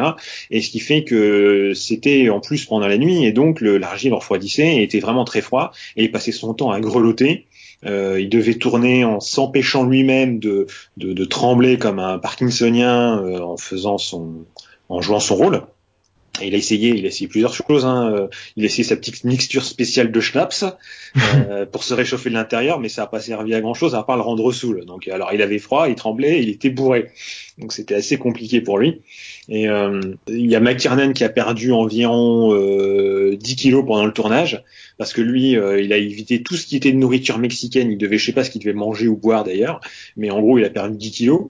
Euh, il y, a, y a aussi qui est tombé malade, je ne sais plus pour quelle raison, mais il a aussi perdu du poids. On peut le voir à un moment dans le film où un peu son physique change un peu, et euh, il, a, il, a, il a perdu je ne sais plus combien de poids aussi à un moment euh, à cause de à cause de ça. Euh, en plus de, de, de, tout ça, en plus les acteurs se rajoutaient en plus des, des challenges eux-mêmes, parce qu'en plus ils se levaient à l'aube pour faire de la muscu. Parce que bon, Schwarzy, un peu partout où il va, il ramène sa, sa pièce de muscu avec lui. Et donc dans leur hôtel, Schwarzy avait installé une pièce de musculation. Il avait donné la clé à, tous les autres acteurs qui en faisaient. Il disait, vous y allez quand vous voulez, il n'y a pas de problème, euh, on partage, on partage les trucs, tout ça. Et encore ce bon vieux Jesse Ventura, euh, toujours assez farceur, euh, que en fait il, il raconte de, dans une interview que il essayait toujours d'arriver avant Arnold et, et Sven Olentorsen qui accompagnaient Arnold un peu partout. Et même si c'était juste quelques minutes avant, et il mouillait son t-shirt avec de l'eau et il faisait genre qu'il était là depuis plusieurs heures. Un, bel, un bel enfoiré. C'est un, un, vrai escroc. Et donc Arnold arrivait là hein, et puis il voyait donc euh, en train de faire la muscu puis bon il disait à son pote avec son accent ah tu l'as vu il est là depuis longtemps il faut euh, voilà il faut aller venir euh, faut venir plus tôt etc euh, euh, et, et s'entraîner encore plus que lui et de fil en aiguille ils se sont retrouvés à débouler la salle de muscu à 3 heures du mat quoi. C'est des malades, c'est vraiment des malades les mecs. C'est des mamous les mecs, déjà ils galèrent la journée et au final voilà pour s'entraîner tous, voilà pour se motiver les uns les autres, ils se retrouvaient à des heures pas possibles à faire de la muscu pendant des heures et en plus euh, la production avait organisé aussi des, des, entraînements commando parce que on peut voir aussi qu'il y a une bonne cohérence de groupe euh, entre eux, euh, avec les gestes, les mouvements, tout ça. Ils sont, il y a plutôt une bonne coordination qu'ils ont réussi à trouver et ça c'est grâce à des, des, des entraînements qu'ils ont fait à 6 heures du mat, tous ensemble en train de patauger dans la bouillasse avec leur équipement et tout pour arriver à se déplacer en groupe, à, à, à parler entre eux à distance, etc. Et c'est vraiment un truc de un truc de masochiste. Mais tu sens qu'il y a une cohésion en plus, je trouve moi dans le dans l'équipe. Euh, ouais, il y a, y a, vraiment un résultat qui se sent à l'écran. Tu sens qu'ils ont galéré ensemble et euh, que l'équipe vraiment fonctionne très très bien. Donc c'est c'est un, un, gros point fort d'ailleurs du film. On l'a déjà dit. C'est vraiment que au niveau au niveau des acteurs, au niveau des personnages, bah ça, ça fonctionne et je pense que le, les entraînements, les galères, le fait qu'ils s'en aient chié euh, mm. à jouer dans ce film-là, enfin ça se ressent vraiment dans le film et c'est vraiment un, des points forts, c'est qu'il y a ça voilà ça se sent. Tu sens que ça ils en ont chié et, ça transpire vraiment, bah comme eux d'ailleurs ils transpirent énormément dans le film mm. et euh, ça transpire que voilà ça fonctionne, l'ambiance fonctionnait très très bien sur ce sur ce film-là quoi. Ouais, parce qu'on parle quand même de, température allant jusqu'à la, la, quarantaine de degrés, donc à mon avis euh, la transpiration ne devait pas être simulée. Et d'ailleurs, c'est cette température-là qui, qui, a foutu un peu en l'air l'idée euh, d'avoir cette, cette, caméra thermique, parce qu'au départ, c'est ce qu'ils voulaient. Hein, ils voulaient vraiment une vraie caméra thermique. Le problème, c'est que tout était tellement chaud que c'était impossible de, de, de, de, voir les corps, vu que bah, les corps sont environ à 37, euh, enfin à l'intérieur, bon, en extérieur un petit peu moins, mais euh, impossible de, de, de, faire ressortir les corps du décor, parce que euh, tout était trop chaud. Alors, ils ont bien essayé de projeter de l'eau froide sur le décor. Alors, vous vous imaginez un peu le bordel en plein milieu ah, du m'étonnes. À On va refroidir la jungle. Euh, voilà, refroidir la jungle. Alors le gaspillage, moi à cette époque-là, ils s'en foutaient un peu, c'était pas encore dans les mœurs, hein, mais euh, enfin moi c'était un peu ingérable. Donc ils se sont dit bon, on va devoir trouver une autre solution. Donc au final, c'est un c'est un effet visuel, hein, c'est une sorte d'effet négatif euh, coloré en post prod. Euh, bon, on remarque hein, des fois que le l'aspect des fois joue plus sur la lumière que sur la chaleur. on remarque ça certaines sur certains plans, mais c'est plutôt bien fait. Franchement, quand on le voit, on voit pas trop le subterfuge. c'est plutôt bien bien retranscrit. Donc ils ont quand même réussi à bien s'en tirer euh, au final euh, et passer outre un peu les, les problèmes, euh, les, les, problèmes un peu techniques et de la, de la nature qui, qui en fait un peu à sa tête, comme, la forêt qui n'est pas assez verte, hein, puisque c'était une forêt qui était très on le voit hein, quand il rentre par terre, c'est beaucoup de feuilles mortes, beaucoup de beaucoup de tons bruns. Et McKiernan, il aimait pas du tout ça parce qu'il disait voilà, c'est pas, ça fait pas penser à la jungle, c'est pas assez vert. Donc ils ont dû euh, reverdiser, repeindre toutes les feuilles. Bah, en fait, ils ont ils ont remis des, des, des feuilles d'ailleurs ils ont pris, ils les ont mis devant la caméra, ils ont mis euh, des, sortes de, lianes tombantes de feuilles, ils en ont remis un peu partout, euh, ils ont peint des arbres quand ils faisaient faire cramer des trucs, ils les peignaient en noir, ils ont peint des arbres carrément en noir. Enfin voilà, ils ont essayé de détruire le moins possible et, euh, juste essayer de maquiller un peu pour rendre tout ça plus, à dire plus, plus verdoyant, hein, vraiment, pour faire une bonne retranscription de l'endroit où ils étaient censés être. Et donc le film est tourné.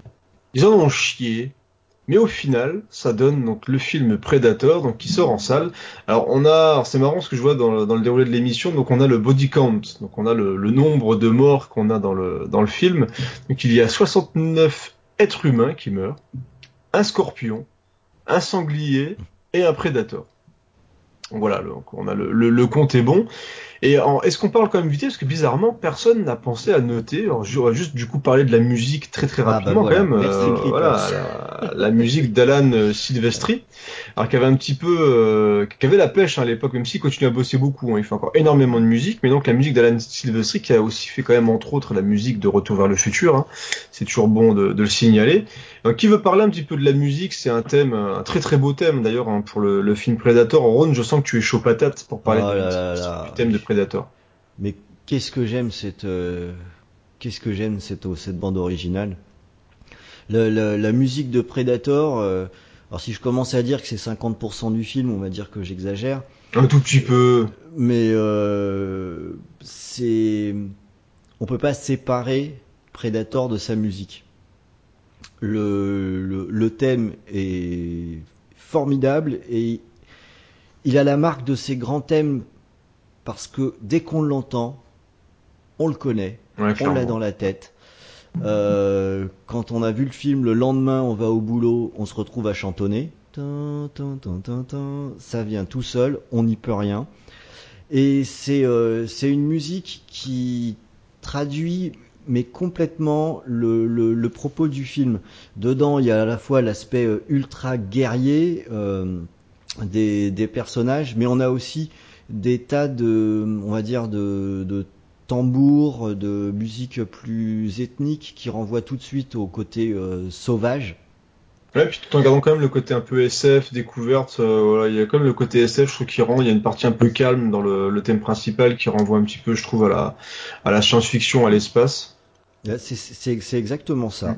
Et euh, le, le tout, ça crée une unité que, que je trouve absolument euh, géniale. Euh, franchement, c'est un album à acheter. Ça s'écoute très très bien, même sans regarder le film. Euh, bon, euh, très franchement, c'est dans mon top 10 hein, des, des bandes originales de, films. J'adore la musique de Predator. Allez, on s'en écoute un morceau parce que ça vaut le coup.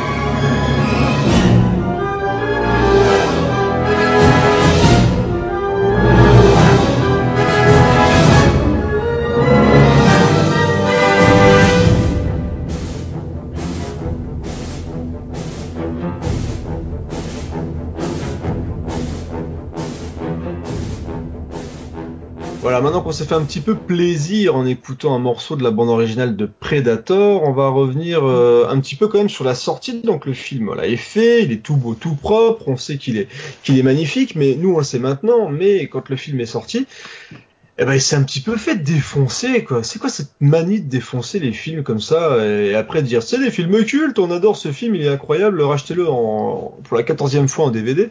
Euh, donc le film s'est un petit peu fait démonter. Mais malgré ça, il a plutôt bien fonctionné au, auprès du grand public, hein, puisque voilà, il a, il a fait un peu plus de, je crois qu'il a fait plus d'un million d'entrées en France, et il a rapporté 98 millions de recettes dans le monde pour un budget de 15 millions, ce qui est quand même euh, plutôt pas mal. Pas Alors, mal. hein. alors à notre époque, ils auraient dit ouais c'est un échec, euh, voilà 98 millions, euh, n'importe quoi, c'est c'est le, le, budget cure-dent de, de, de Cobra. Mais euh, donc à l'époque quand le film sort c'est un succès, le film était pas forcément hyper attendu. Rod nous en a parlé tout à l'heure. Hein.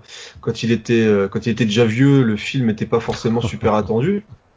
Et, et donc voilà Predator. Est-ce que vous comprenez? Est-ce que alors que le film était un petit peu différent et justement il tentait de nouvelles choses, est-ce que vous pouvez comprendre qu'à l'époque de la sortie, on arrive à, trouver ça mauvais ouais. Ouais. Oui, oui, complètement. Oui. Complètement. Alors, le, du coup, avec un œil euh, français là pour le coup, euh, aux États-Unis, euh, en, théorie, on était censé être plus tolérant à, cette époque. en France, c'est une absolue non surprise les, les, films que les critiques pouvaient apprécier, c'était euh, plutôt le cinéma français un petit peu intellectuel ou les films à grand spectacle, les biopics, ce genre de choses. Ça a vachement changé, dis-moi. Ouais, finalement j'ai l'impression de parler d'aujourd'hui, merde. Euh, mais euh, Predator, il mettait à peu près toutes les chances de son côté pour ne pas avoir de bonnes critiques. On l'a un petit peu évoqué tout à l'heure, on a un film qui qui se vend d'abord sur le nom de Schwarzenegger, donc euh, comme euh, un film d'action euh, a priori un peu bourrin, ce qui n'est pas forcément ce que la critique adore. On, a dit que pendant le film, ensuite, il y avait toute une période qui était plutôt qui tenait de l'horreur et avec en plus une goutte de, de, science-fiction. Mais comment la critique peut digérer un truc pareil? Moi, ça, ça, me semble juste juste pas possible. Euh, j'aurais dû garder les téléramas de l'époque, ça devait être fun, la critique dans Télérama. C'est exactement ce que la critique ne pouvait pas comprendre. Mais dans le même temps, on en a aussi un petit peu parlé, la, la presse plus spécialisée a tout de suite porté le film au nu. Ouais, Mad Movie, Impact, euh, tous ces trucs-là, euh, Starfix, Starfix, ouais. ouais euh, Là, euh, c'était tout de suite euh, le, film, il a immédiatement eu un impact hyper fort. Mais bon, voilà, il fallait euh, encore fallait-il être sur sur une presse spécialisée. Mais on est sur un produit qui était vendu, en plus qui est vendu comme un produit vraiment grand public du fait qu'il y ait Schwarzenegger et que ce soit un film d'action. Et quand on voit le, le, résultat, c'est finalement autre chose. Quoi. Donc moi, je comprends, je comprends que pour la critique, c'était compliqué. Quoi. Alors on est quand même 30 ans plus tard, j'ai même pas fait attention, mais on est 30 ans plus tard quand même, euh, donc on est plutôt, on, fait bien de faire cette émission. C'était bien euh, exprès. c'est plutôt, c'est plutôt fait exprès, on va dire.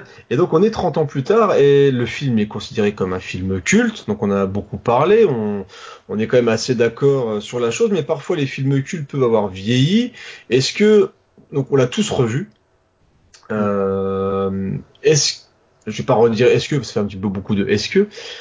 Le film mérite-t-il complètement son statut de film culte? Est-ce qu'encore maintenant, quelqu'un qui regarde Predator découvre Predator en 2017, ça passe encore, euh, Bilou? Ouais, largement, ouais. On le verra avec la, suite, mais clairement, le film a très bien vieilli notamment parce qu'il ne fait pas, euh, il ne repose pas sur des effets euh, forcément de fou. Même l'effet d'invisibilité du prédateur, je trouve qu'il passe plutôt bien. Ouais. il est il est propre, euh, c'est pas c'est pas dégueu. Euh, il arrive même à être mieux que dans ce, dans Predator 2, ce que je trouve assez incroyable quand même. Euh, mais euh, voilà, il y a, y a, pas des masses de d'effets visuels. Voilà, plus on se limite à cette époque-là, mieux c'est.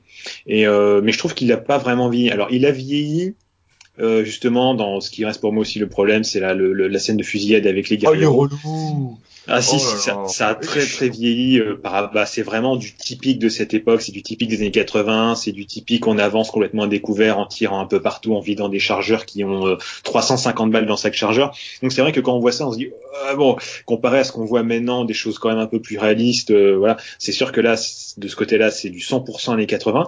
Mais en dehors de cette scène de fusillade, ce qu'il y a avant et ce qu'il y a après, vraiment, je trouve que c'est vraiment bien bien fait. C'est quasi intemporel. Euh, je suis d'accord. En plus, pas marqué.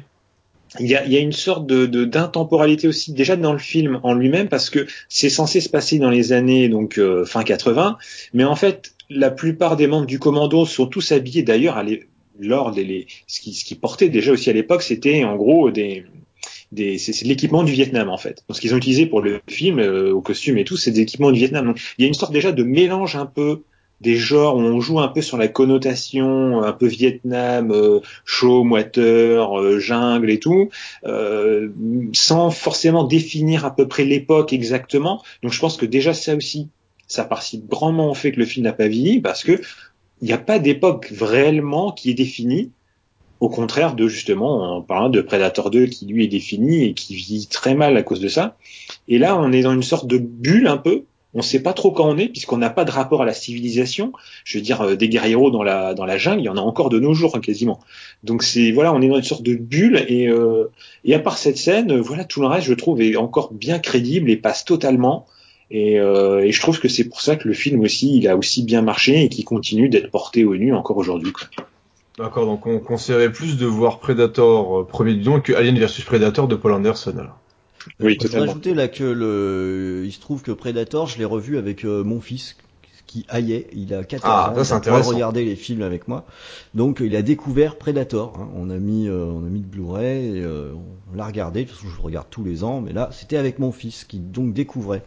Alors, il faut savoir que toute cette scène de baston là jusqu'au début, qui est pas du tout crédible. Moi, quand mon fils l'a vu, il a dit. Oh, comment c'est badass Ah, quelqu'un qui a du goût. Donc. Voilà. Ah, mais c'est normal, euh, il, il a 14 ans aussi. Ah ouais, non, mais justement, justement, il a C'est- 14 ans, c'est un gamin de, de notre époque qui est Mais Est-ce que tu lui as montré Commando Commando Parce que du coup, tu vas voir Commando, il va peut-être se mettre à encore. genoux et Il a, devant il a sa pas télé. encore vu, euh, il a pas, il y a, ouais, non, il y a beaucoup de gros mots quand même parce que bon, ce sera le prochain. Il y a beaucoup Mais, euh, de gros mots dans Commando.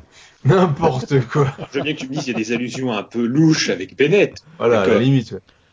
Mais euh, bon. Ouais, entre les deux yeux. Euh,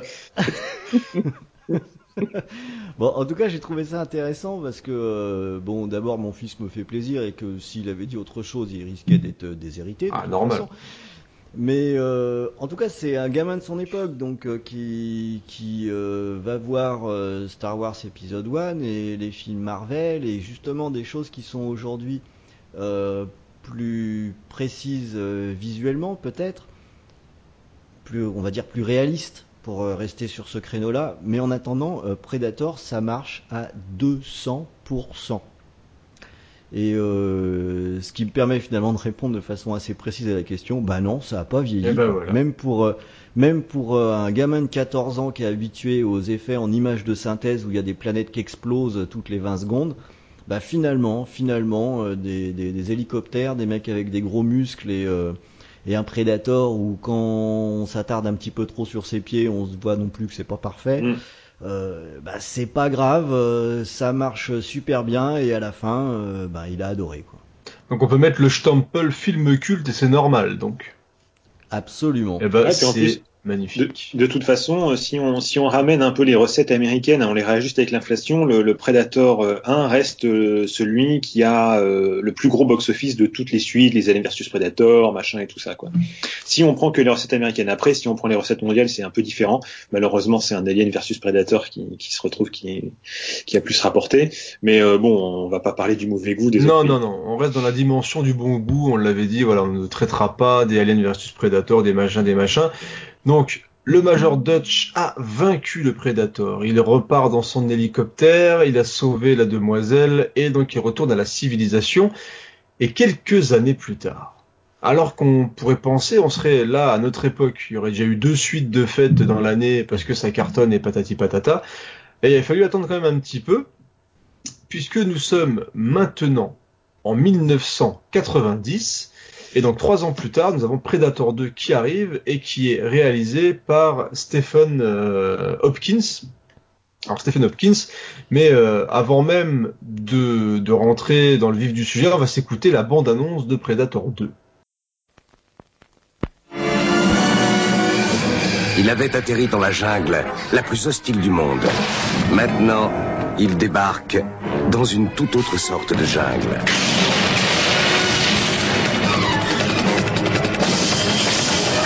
La chasse est ouverte et le gibier, c'est nous.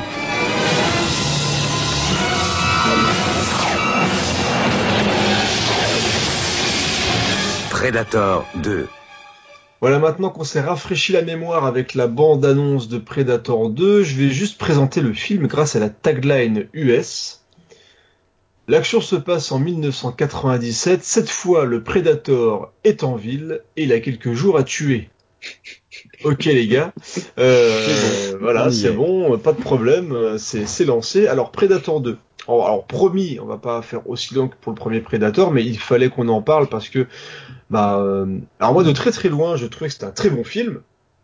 J'ai j'ai revu le film juste après le 1. Donc forcément, euh, il, voilà, il y, a, ça y a, un peu. Il y a un petit problème et on va, on va revenir un petit peu là-dessus de manière un petit peu plus détendue hein, sur Predator 2. On va, parce qu'il y a un côté un petit peu plus cool, un petit peu plus relax, un petit peu plus années 90. Donc on va parler de Predator 2. Alors est-ce que vous, euh, voulez parler déjà de Predator 2 Bah Ron, tu l'as peut-être vu au cinéma, hein, comme pour le, le premier. Eh oui. Bah cinéma Eh aussi. oui. Alors j'ai vu Predator 2 au cinéma et j'en étais sorti euh, très content. D'accord, bah oui. Il n'y a pas de honte, il n'y a pas de honte. Avec la- Non non non, je... franchement j'avais j'avais trouvé ça j'avais trouvé ça cool. Euh, Predator 2. euh, euh, voilà, j'ai j'ai pas un souvenir euh, précis de ce moment-là. J'étais content de content d'aller le voir. J'ai j'ai tout de suite réalisé que c'était quand même pas la même chose que Predator 1. Mhm. Euh, en même temps, je crois que c'est c'est quand même une une évidence. Euh, bon, c'est en le revoyant là que j'ai réalisé un certain nombre de choses quand même. Alors ça part sur une bonne idée. Ce que tu dis, c'est différent de Predator 1, mais déjà je trouve que le, le principe de base départ est très voilà, intéressante. est vraiment intéressant Ouais. parce qu'on a un Predator qui, donc on l'a, on l'a vu, est caractérisé par son envie d'aller chasser et euh, de traquer plus fort que lui. Et donc là, on est dans la jungle urbaine. Et d'ailleurs, le film s'ouvre sur un, un plan qui est très intéressant parce qu'on commence avec la musique justement d'Alan Silvestri et on a la caméra qui avance sur bah, de la forêt. On voit des arbres, on voit des arbres un petit peu partout. Et d'un seul coup, on arrive, euh, on arrive en ville, comme dit, comme dit la chanson, quand on arrive en ville. Ah, désolé, il commence à se faire tard un petit peu chez nous. Donc quand on arrive en ville, et ben on a le gros logo Predator, un petit peu de cheapos qui, euh, bah, qui arrive en ville flashy. aussi, euh, très très flashy, très années 90 justement. Et donc le film commence là-dessus. Et toi, Bilou, tu as vu le, le film euh, comment? Bah VHS forcément, je pense. Euh, j'ai- ouais, j'ai dû le voir euh, enregistré ou à la télé directement. euh, il y a, il y, a, il y a longtemps, mais peut-être pas si longtemps que ça non plus, pas aussi euh, longtemps que Rhône. Je sais pas exactement, mais ouais, je sais que je l'ai vu il y a bien longtemps et je l'ai pas vu énormément. Euh, je sais que je l'ai revu avec un pote parce que pour moi c'est typiquement un peu le film un peu euh, nanar friqué, euh. Voilà, parce que euh, c'est vraiment il y a des il y a des un peu des punchlines un peu dingues et je le revoyais avec un pote et on se marrait beaucoup. C'est pour ça que moi j'ai une certaine affection pour ce, ce Predator 2, Predator 2 parce que euh, lui il est euh, il est un peu over the top, un peu too much, un peu trop tout, euh, trop trop violent, trop flashy, trop trop trop quoi. écrit. c'est mais voilà c'est ouais, pour moi c'est typiquement le film à regarder euh, avec un pote avec qui se marrait et euh, et faire des imitations de Danny Glover euh, complètement hallucinées. Ah, Danny Glover, c'est mais c'est le c'est le choc de la dernière vision, hein, Danny Glover. C'est que moi j'avais vraiment, je l'ai dit au, à l'instant, j'avais un très bon souvenir de Predator 2 comme Ron, c'est-à-dire que Predator 2 pour Ouais. moi c'était la suite qui avait une bonne idée, changement de décor, euh, le Predator arrive arrive dans la ville, il commence à traquer. J'avais des des flashs de moments, de, en fait des, il y a des flashs de moments assez assez marquants quand même dans le film. Il y a le moi quand j'étais gosse et que j'ai découvert le film, euh, il y avait le côté ultra violent du film forcément qui transpire parce qu'il est très sanglant, très gore, euh, il, il était tellement tellement violent qu'il a dû être recoupé plus de 20 fois pour arriver à être euh, à avoir le rating euh, R, donc c'est-à-dire Ah pour moins de 12 ans. Je comprends, il y a un peu le syndrome un peu Parce qu'au départ, c'était euh, c'était du, du NC17, hein, donc ça veut dire c'est en gros interdit aux moins de 17 ans, non accompagné. Enfin, Ouais. c'était un peu hard parce que les mecs ils s'étaient vraiment donné à cœur joie dans les coupages de tête, coupages de tout. C'était sanglant, mais tout vraiment du sanglant années 90. On sent que des films comme Robocop et tout sont passés avant et que les mecs ils ont dit faut encore aller plus loin. Et, euh, et vraiment, ils ont galéré pour avoir le, le, le- un rating qui leur permettrait d'avoir un public assez assez conséquent, quoi. Parce que moi j'avais le en tête l'attaque dans l'immeuble. Mm. En fait, où on découvre juste après bah, les cadavres euh, dépecés, hein, qui est aussi une caractéristique du, du prédateur. On l'a pas dit dans le premier, ce qui dépece euh, ses, euh, ses victimes et du coup on voit uniquement, il y a bah, juste euh, du coup plus que, bah, il y a plus la peau quoi. Donc les mecs sont dépecés, il y a du, c'est juste le cadavre ensanglanté qui sont pendus par les pieds euh, directement euh, bah, là où il veut qu'on le trouve, directement Si savoir est tant est qu'il n'aurait pas arraché la colonne vertébrale et le crâne. Ouais, aussi. en plus, ouais, parce que là on le voit bien. En plus dans celui-là, c'est assez, violent aussi. C'est assez, ouais, on le voit ah ouais, c'est super gore et donc il y a plein de scènes comme ça qui m'ont marqué, mais vraiment parce que quand j'ai découvert ça jeune, bah forcément c'était le, le film violent, c'était cool, il y avait des monstres, euh, voilà, et, euh, et aussi la toute première scène d'ouverture du film, justement j'ai dit la caméra qui arrive en ville et tout, et donc on est dans, dans Los Angeles qui est confronté à une grosse vague de chaleur, et donc là le, bah, le prédateur il aime bien ces endroits-là, et euh, donc du coup ça bah, fait un petit rappel, puisque dans Exact. le 1, on disait il fait particulièrement chaud euh, cette année. Ouais, c'est ça. Voilà. Et donc le, le prédateur euh, trouve euh, bah, trouve un lieu pour chasser euh, encore une fois dans Los Angeles. Et ça démarre sur une grosse fusillade. On voit que tout le monde est tendu par la chaleur. Et donc on a la police qui affronte des, des trafiquants de drogue en plein milieu de la en plein milieu de la rue et ça part complètement dans tous les sens. Les mecs sont en train de sniffer de la coke même le sol sur les capots de bagnole, etc. et, euh, et ils se et ils se mitraillent la gueule, ils ont des mitraillettes plus grandes que moi, ils ont des espèces de viseurs laser sur le gun, enfin c'est complètement euh, complètement taré. Et, euh, et on a Danny Glover qui arrive euh, en mode ultra badass, euh, genre je suis Danny Glover, euh, je me prends pour Schwarzy. Ça fonctionne pas du tout. Faut, faut quand même dire ce qu'il y a. Donc on a Danny Glover qui arrive et qui dit vous inquiétez pas les mecs, j'y vais, y a pas de souci. Il commence à pousser sa caisse, il, il démarque dans le building en rentrant dedans avec la bagnole, genre rien à foutre. Et euh, voilà. Et tout le film c'est ça en fait. c'est, c'est, ça part dans tous les sens. Euh, alors Danny Glover, moi je sais que toi Bilou tu, tu l'aimes dans ce film. Et mais je pense que ouais c'est pour le côté un peu bah ouais euh, un peu taré, un peu nawak. c'est- oui, c'est le côté cabotinage à Il en 300%. fait des caisses. Et, et ouais, aussi par le par le doublage VF justement Ouais, qui, de- qui- qui est celui de de, de. Lando qui est le même que que Eddie Murphy et je trouve que ça fonctionne à 300 et et oui clairement il y aurait pas Danny Glover qui en fait des tonnes avec cette voix là je pense que le film n'aurait pas du tout la même aura et ce serait enfin pour moi il n'aurait quasiment aucun intérêt à part celui d'avoir un peu lancé la, la mythologie euh, Alien et Predator. Le mec il est énervé tout le temps. Il est tout le temps énervé quoi. Bah, ouais. Et puis même, en plus, il y a, il y a des passages où je, une, de, une de mes scènes fétiches avec avec un pote et qu'elle en regarde, c'est c'est la scène où euh, où leur, leur le chef de son chef fait un peu le listing de son de son CV. Alors euh, on te Mm. dit euh, oui euh, extrêmement colérique. euh, en gros on t'explique qu'il part en couille pour un rien, euh, qu'il règle tout par la violence, que c'est un grand taré, qu'on sait même pas pourquoi il est encore dans la police. Et, et c'est vrai quand tu vois tout le long du film, c'est le type il pète les plombs pour un rien, il veut il veut se battre avec son chef. euh, ouais reviens ici. Oui, il veut lui casser la gueule quoi. Et Il l'autre, fait n'importe quoi en permanence. Ah oui, et- et l'autre, il en a rien à foutre. il- il- comment il s'appelle déjà le- l'acteur C'est qui Robert Davy. chef Ouais, Robert Davy qui arrive après une scène un peu musclée où bon le mec clairement il a pris sa caisse, il a tout défoncé. Donc t'as Robert Davy qui dit écoute euh, Coco comme toi, va te faire j'en ai rien à tirer, tu veux mon poing dans la gueule, vas-y qu'est-ce qui et, et, t'as- et, ben, lui il se barre. Robert Davy il se casse, il en a, rien- il en a rien à foutre et, et le mec il, il peut faire un peu ce qu'il veut, il de son espèce d'escouade là. euh, euh, son espèce d'escouade de la mort où les mecs bah ils sont avec lui puis ils peuvent faire tout et n'importe quoi ils peuvent casser la gueule à des mecs ils arrivent ils les butent enfin c'est un peu la fête du slip limite Cobra à côté c'est un petit joueur tu sais il- limite il respecte plus la loi que que, que Danny Glover quoi et je, je trouve que ouais Danny Glover avec ses espèces de chemises euh, à des, cou- avec des couleurs des couleurs bizarres il fait il fait 60 degrés il porte une veste de costume avec sa chemise il a l'air tout dégueulasse enfin ils transpirent tous comme des bœufs et, euh, et tout le long du film, il traverse le, le truc en beuglant comme un âne. Il tient son flingue. Jamais un mec te dire un flingue pareil.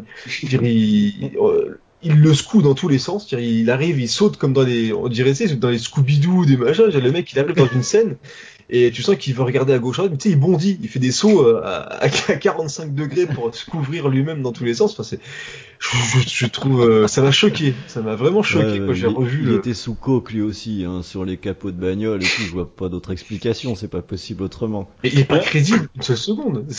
Ah, il est pas crédible une seule seconde. Parce que Euh. on, on en rigolait tout à l'heure, mais c'est vrai qu'on a Schwarzy dans le premier film qui, euh, donc du coup, qui affronte le, le Predator et le voilà, il, il se fait limite casser la gueule et le Predator il, il galère contre Schwarzy. Mais euh, la fin de Predator 2, Le limite, c'est les, c'est les doigts dans le nez, quoi, qui lui. c'est un truc. Déjà, déjà, t'as l'impression que la fin, elle arrive par hasard. Ouais. Pendant, pendant tout le film, euh, alors là, on disait tout à l'heure qu'avec McKiernan, on savait où on était, mais dans Predator 2, jamais. Ah non, euh, Euh, t'es, t'es en haut d'un building, tu veux descendre une gouttière, t'es dans un souterrain, tu ressors euh, près de la mer, enfin c'est n'importe quoi en permanence, et t'as l'impression que Danny Glover finalement il résout le truc un peu par hasard. Oui, parce il- qu'il, bah, en fait, il suit Gary Busey et il finit par tomber sur le truc, quoi. Ouais. il est. Et il dit allez j'ai découvert le poteau rose et, et tout enfin il se fait euh, ouais, il, il essaie de traquer en fait en fait ce qui est mal branlé dans ce film c'est qu'il y a une enquête policière qui tient jamais la route C'est clair. c'est à aucun moment ça tient la route et donc t'as euh, on a donc notre euh, notre Danny Glover qui tente de venger la mort d'un de ses bah du coup bah du pauvre euh, comment il s'appelle? Ouais, il est mort il y a pas longtemps en plus Euh, Ah, c'est pas vraiment lui, lui il meurt après, c'est un autre de ses amis qui meurt avant, mais oui, il y a Bill Paxton dedans. Voilà, Bill Paxton, donc du coup, il y a plein de ces... Ah oui, c'est son mec avec le chapeau, là, son pote avec le chapeau qui, Ouais. qui meurt. Et, euh, et du coup, il veut absolument se venger, sauf que bah, il... le mec, il arrive à rien, il trouve aucun, aucun indice. Enfin bref, il essaie de trouver des trucs, mais c'est pas possible. Et, euh, et donc, il... il y a une enquête policière qui est complètement nulle, où, une euh, où Danny Glover essaye de savoir qui, euh, bah, qui a tué son pote et qui fait des trucs comme ça aux, aux Jamaïcains et tout le bordel. Il est trimballé d'un point A à un point B, il trouve un mec et et il se retrouve du coup à la fin face au Predator euh, et à lui casser la gueule en, en, en trois minutes quoi. Enfin c'est ça ne tient jamais la route. Alors je vais vous laisser un petit peu la parole parce que j'ai un petit peu craché. Déjà euh. que ça tient, alors, ça tient pas la route et c'est pas aidé par euh, par des dialogues qui sont euh, qui sont quand même écrits avec le cul. Ah oui. Enfin, le, putain. le- Ah non, mais il y a des, des trucs, c'est. Bah, faut, faut, faut quand même être honnête, il est, ils sont, ils sont pas aidés. T'as, t'as un peu l'impression que les acteurs ils sont en roue libre et qu'on a dit bon, t'as qu'à dire un truc qui ressemble à ça, vas-y, essaye pour voir. Mais c'est quoi ce bordel?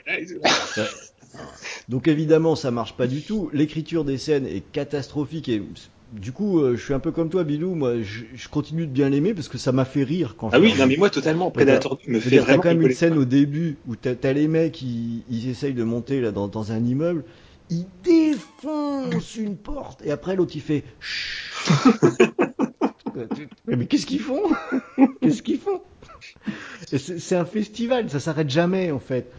Le, du coup, le, au crédit du film, ça donne une espèce d'énergie foutraque à, à, à l'ensemble et puis euh, un aspect finalement très imprévisible puisque tu as vaguement l'impression que les scénaristes n'avaient pas trop prévu non plus ce qui se passerait dans la scène d'après. Bah c'est ça, c'est que tu suis ça, mais tu passes d'une scène à l'autre. Alors là ils sont, euh, t'es dans la rue et puis d'un seul coup il va attaquer des Jamaïcains et à quel moment c'est intéressant d'aller euh, fracasser des drogués jamaïcains? Dire, à un moment, le, le mec il cherche des trophées, C'est Et ça. il se retrouve dans Los Angeles à tuer les pires merdes du monde, quoi. Enfin, c'est, sais, c'est genre le mec, limite, t'aurais tué absolument tous les plus grands guerriers euh, de l'espace. Là, le mec, il va sur Terre, quand même, pour euh, tuer des drogués jamaïcains ou des hommes d'affaires. Enfin, ça a pas de sens. Ça n'a absolument Non, pas puis de sens. y a, t'as- aucune limite aux scènes les plus les, les plus débiles. T'as l'impression à un moment donné que les, les gars se disent, euh, ils étaient en- les scénaristes étaient en roue libre. Bon, Il y a une scène qui m'a marqué, c'est quand Danny Glover rencontre le chef des Jamaïcains. T'as- une bagnole qui arrive, les mecs ils sont 12 dedans, ils fument des tarpés, c'est des huit feuilles, et, et donc la voiture, il y en a qui s'est dit ce serait quand même drôle si on faisait euh, dans la voiture euh, de, la fumée comme si on était au milieu d'une cheminée. Ouais, trop bien, t'as qu'à le faire. Mais, mais ils meurent les gens dedans. C'est, ça n'est pas possible ce qu'on ce qu'on vient de voir. Ça ne peut pas exister quoi. Et surtout avec la, la petite punchline en sortant de Bush Dover, vous devriez moins fumer. Oui. Non, donc- il y a, y, y quand même un côté qui est complètement fou. Et euh, sur ce film, moi j'aimerais quand même faire un petit euh, point euh, Predator. Vas-y, vas-y. Euh, parce que il y a un truc qui m'a marqué quand je l'ai revu, c'est que ce le Predator là que Danny Glover affronte donc euh, par hasard à la fin du film. Le, euh, je pense que c'est quand même le rejeton euh, dégénéré de la planète des Predators. C'est le Predator le plus nul de l'univers. Le, le mec, euh, il vient en ville, euh, il laisse ses armes traîner sur les scènes, pas de problème. Dès qu'il y a une flaque d'eau, on dirait un gamin, il saute dedans alors que ça fout en l'air son camouflage. Il se fait quand même botter le cul par Danny Glover, mais je pense que bon, je, sur, sur la fin du film, il y a d'autres prédateurs qui arrivent qui montrent du respect à Danny Glover, etc. Mais ils montrent pas du respect, ils le remercient. Ouais, carrément. Merci de nous avoir débarrassé de ce boulet, quoi. Eh, tiens, un petit cadeau, casse-toi. Allez, dégage. Non, franchement, le, le, le Predator 2, je pense que s'il était allé dans la jungle, il se serait fait botter le cul par le sanglier. Mais je pense qu'il faut, il faut un peu remettre euh, un peu en, en en perspective un peu l'époque, c'est-à-dire que non, non, non, on l'a on l'a pas on l'a pas abordé, c'est que le, le, le Predator 2 ne s'est fait que parce que le, le comics euh, qui a qui a suivi le premier Predator, parce que donc comme le premier Predator a bien marché, ils en ont fait du comics après pour faire voilà d'autres histoires, etc. Et, euh, et le Predator 2 n'existait que parce que le comics a eu beaucoup de succès. Ils attendaient, hein, ils ont ils avaient préparé un peu quelque chose pour faire du Predator 2, euh, mais ils prévoyaient quelque chose pour le faire avec Schwarzy, qui a pas voulu revenir. Donc euh, bon, je pense qu'ils ont dû un peu bricoler des trucs en cours de route en se disant voilà, faut profiter de l'engouement du public pour le comics, donc on va on va essayer de faire un truc derrière.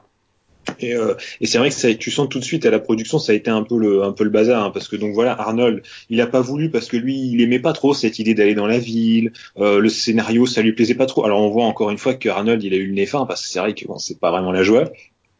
Et, euh, et en après, fait... ça aurait pu être bien s'il y avait lui et à la base, ils avaient aussi proposé à McTee, hein, forcément, de, de, revenir faire le film. Donc ça aurait pu éventuellement donner quelque chose de, de cool. Avec Mathias, ce que je comprends pas, c'est qu'ils ont essayé de le faire revenir, mais apparemment, il coûtait trop cher parce que McTee, il a fait piège de cristal entre temps, donc évidemment, son cachet, il a augmenté à mort. Et il disait qu'il voulait garder un budget bas, mais le problème, c'est que le budget du film, il était pas si bas que ça au final. Bah oui. Euh... Enfin bon, il a coûté 35 millions, euh, le premier en a coûté 15. Donc bon, on l'a quand même doublé. Euh, mais ils n'ont pas doublé le box-office hein, parce que le, il a engrangé que 57, donc c'est vrai que quand il est sorti c'était pas c'était pas c'était pas la joie, mais euh, mais on sent que c'était mal parti déjà dès, dès le départ. Et euh, alors surtout euh, même pour les même pour les acteurs.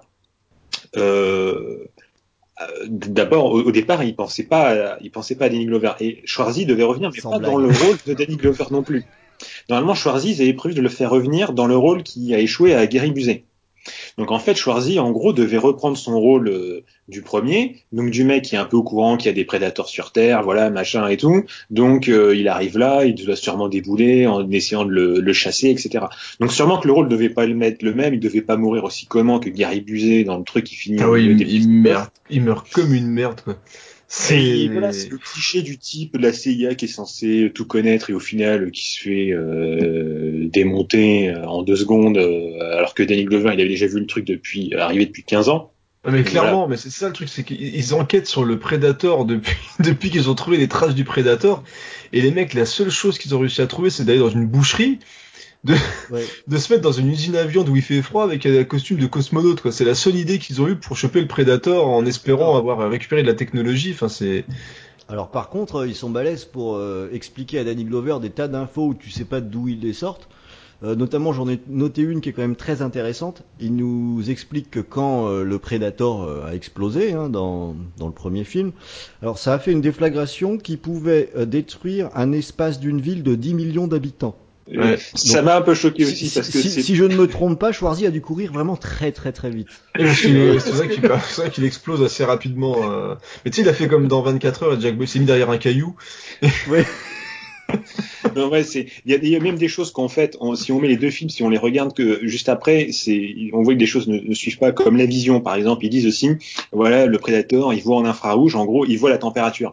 Sauf qu'en fait, non, pas du tout. Le, le, le, prédateur, le premier, on le voit quand il retire son masque, quand il, quand il se bat avec Schwarzy. Et ben, on voit qu'il voit tout en rouge. Il, il voit, voit très très mal, en fait. Ah oui. Alors que dans le deuxième. Finalement, tu je voudrais que tu présentes des excuses officielles au prédateur. Hein. Tu disais qu'il qu était un peu une couille molle. Enlever son masque quand on voit aussi peu de choses. C'est vrai. Moi, je oui, ça il a attendu qu'il n'y ait plus qu'un seul mec, euh, fatigué, euh, seul et sans armes. Ah, mais il est à moitié aveugle quand même. Oui, mais c'est quand même une couille molle. Bref. Euh, et en tout cas, dans le deuxième, en tout cas, euh, dès qu'il enlève son masque, et eh ben on voit, il voit encore en vision thermique, machin et tout. Mais enfin, enfin, on voit qu'il y a des raccords euh, complètement pétés. Alors il y a des, il y a un côté sympa parce qu'ils ont rajouté des armes aux prédateurs. Ah oui, là ils, ils sont allés, des... hein, ils sont dit ah ouais bah attends, qu'est-ce qu'on va lui donner aux prédateurs? Alors on lui donne une lance, on lui donne un lance-missile, on lui donne des trucs. Bah il y a le, il y a le disque, le disque, le frisbee, euh, ouais, le frisbee, comme ouais. ça. Donc ils sont un peu lâchés sur ce côté. Et à mon avis, c'est des choses qui va devenir du comics, comme la scène dans le métro. La scène du métro, c'est un copier-coller du, du comics ils l'ont comme ils l'ont trouvé cool dans le dedans, ils l'ont voulu reprendre et le mettre le mettre en image dans le film. Ah, qui est pas trop dégueu la scène du métro, c'est une scène mal, une ouais. scène d'action qui est plutôt sympa, il y a un peu ouais. de tension, c'est voilà, c'est pas En fait, dans l'action, c'est- le, le film peut-être est aussi pas pour horrible. ça, hein, mais- parce que non, je veux dire, il y a des choses qui sont bien, mais c'est juste le déroulement euh, général où on se dit, enfin voilà, c'est un peu, c'est un peu pété. Oh, puis Et, la euh, fin est nulle. La scène d'action de fin, par contre, est vraiment nulle, quoi. C'est, Oui, mais ça se termine euh, un peu, ça se termine un peu en autre boudin. Puis bon, de toute façon, bon, Danny Glover n'a pas un peu le, la carrure pour faire de la scène de baston de fou. Mais euh, d'ailleurs, en parlant de baston, justement, euh, donc je disais que Arnold normalement devait jouer le rôle de, de Gary Busey, mais Danny Glover, euh, au départ, euh, il y a eu plusieurs noms. Alors, euh, il y a eu euh, notre ami Patrick Swayze, Bah oui. Ouais. Body. mais euh, alors ça aurait été pas mal, je pense. À mon avis, ça aurait été pas mal. Ouais, je pense aussi. Mais malheureusement, euh, Patrick, il s'était blessé sur un house et donc il pouvait pas. Euh, Alors c'est vrai que bon, ça fait un peu chier parce que j'aurais bien voulu voir euh, Predator 2 avec Patrick Swayze. Euh, même, même si j'adore Danny Glover, j'avoue, je sais pas trop en fait. Euh, je sais pas. Mais Bon, la, euh, la baston de fin de Rodas a une autre gueule que la baston de fin de Predator 2. Enfin, bon. non, ça on est d'accord. Mais mais je suis tellement attaché à ce. à ce- Mais je, je comprends pas, hein. je, je sais pas ce que t'as avec Danny Glover, hein, parce que Ouais. très honnêtement. je sais euh, pas, c'est c'est un truc, ça, ça me fait ça me fait marrer. Le film me fait vraiment marrer le voir gesticuler partout en, en sueur totale. Je sais pas, c'est c'est un truc, c'est vraiment, je pense que ça fait la saveur du film. Alors ça ne ça ne rend pas le film bon, mais ça le rend regardable en fait justement. Ça lui donne un intérêt en fait pour moi.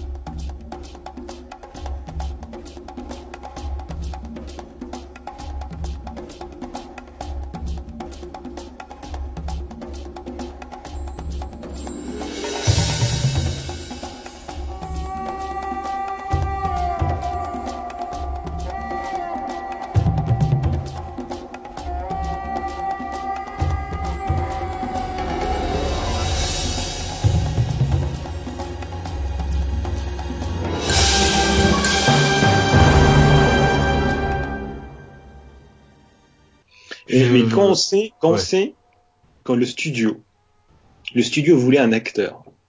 Alors là, je me dis qu'on serait à des sommets incroyables. Alors, je vais essayer de vous faire deviner un peu quel acteur il voulait. Alors, imaginez un peu, donnez-moi un peu des propositions. Voilà, Alors, on est, euh, on est début des années 90, donc le tournage, il, il s'est fait, il s'est fait fin années 80. Voilà, essayez de me donner. Jean-Claude. Ah, de non c'est pas Jean-Claude Ah, donc parce que Jean-Claude il avait déjà assez soupé du Predator je pense voilà on est, on est fin des années 80 début Attends. 90 T'imagines Jean-Claude qui fait un grand, un coup de pied en l'air, un grand écart comme Oh ça ouais. au Predator, ouais, ça aurait été magique. Ah, moi je l'achète. et qu'est-ce que qu'est-ce que vous avez d'autre? Et donnez-moi des noms Ah. Euh, Ah, un acteur de film d'action quand même? Ah ouais, Steven oui, le Seagal. Non, Seagal. oui oui Non. Non. si si Et on La Fox. Glover quoi, sérieux. la Fox voulait Steven Seagal C'est normal. Oh, merde. de Nico, tout ça, il aurait été au top quoi. Alors je J'aurais sais fait pas une clé de bras au Ah Predator. ouais, il aurait, il aurait fait des moulinets quoi. Vas-y, tac. mais à l'époque à l'époque euh, Steven il était sec euh, il était sec comme une allumette hein.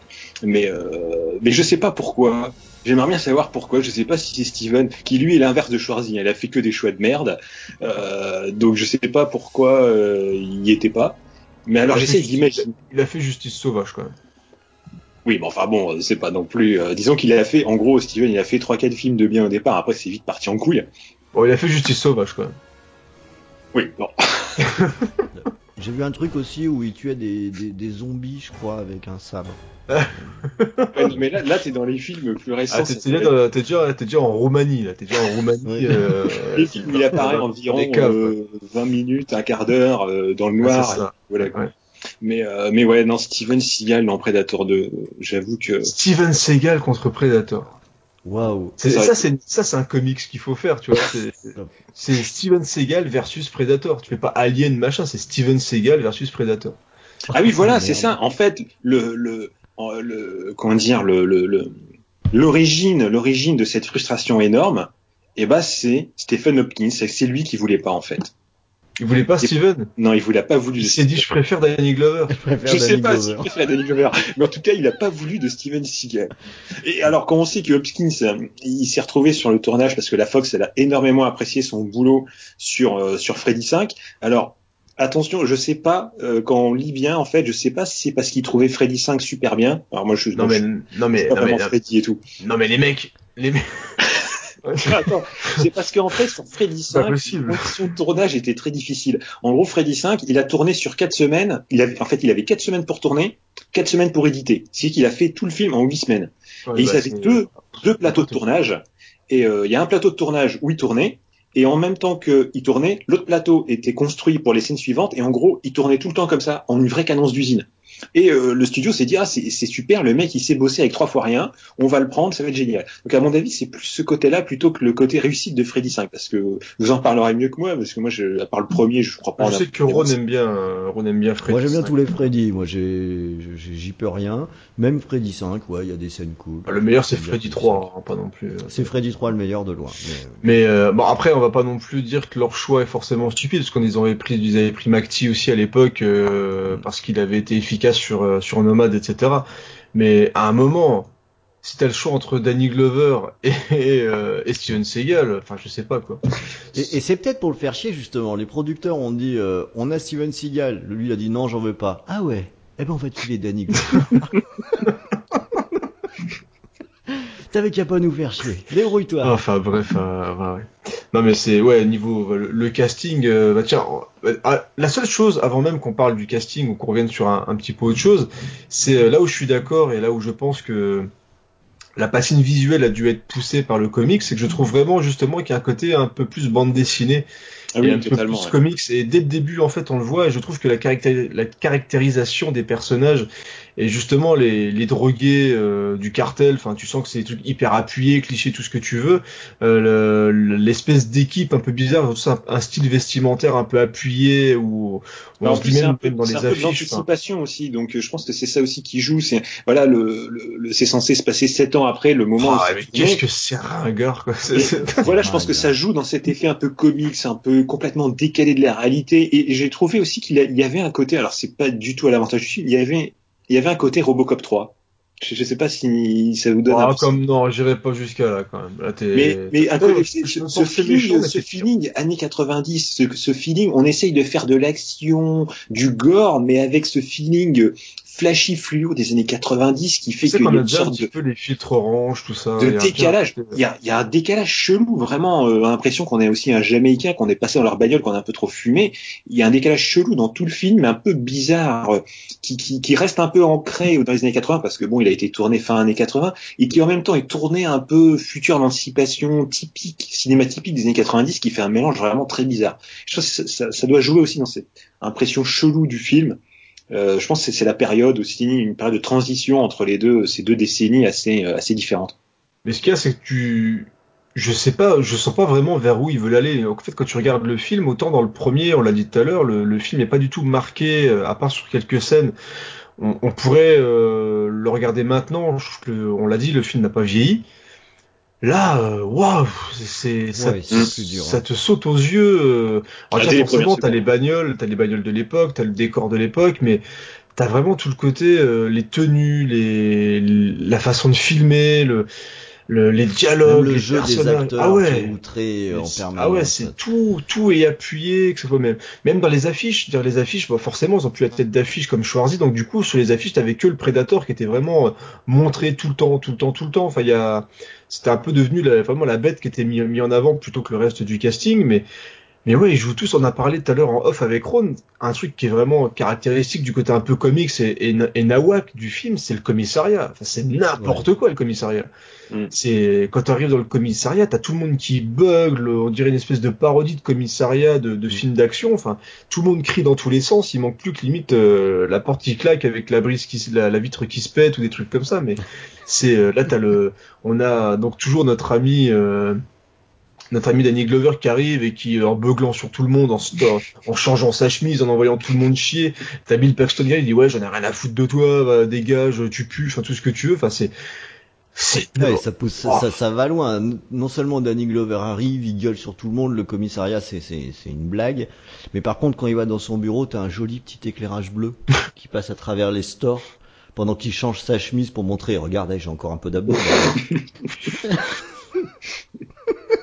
et où il sort son, son discours complètement invraisemblable sur euh, chez nous c'est l'équipe qui est importante. Ouais, non, mais clairement, qu'il envoie péter tout le monde, quoi. Tu vois, il, le mec, Oh il respecte absolument personne et euh, genre, il a deux potes euh, et, et tout, tout est autour de ça. Et donc t'as le personnage de Bill Paxton qui arrive et qui raconte ses vannes de merde, qui joue le beau gosse, un petit peu, un petit peu débile avec la gonzesse qui est, euh, qui est ultra caractérisée, genre euh, garçon manqué, tout ce que tu veux.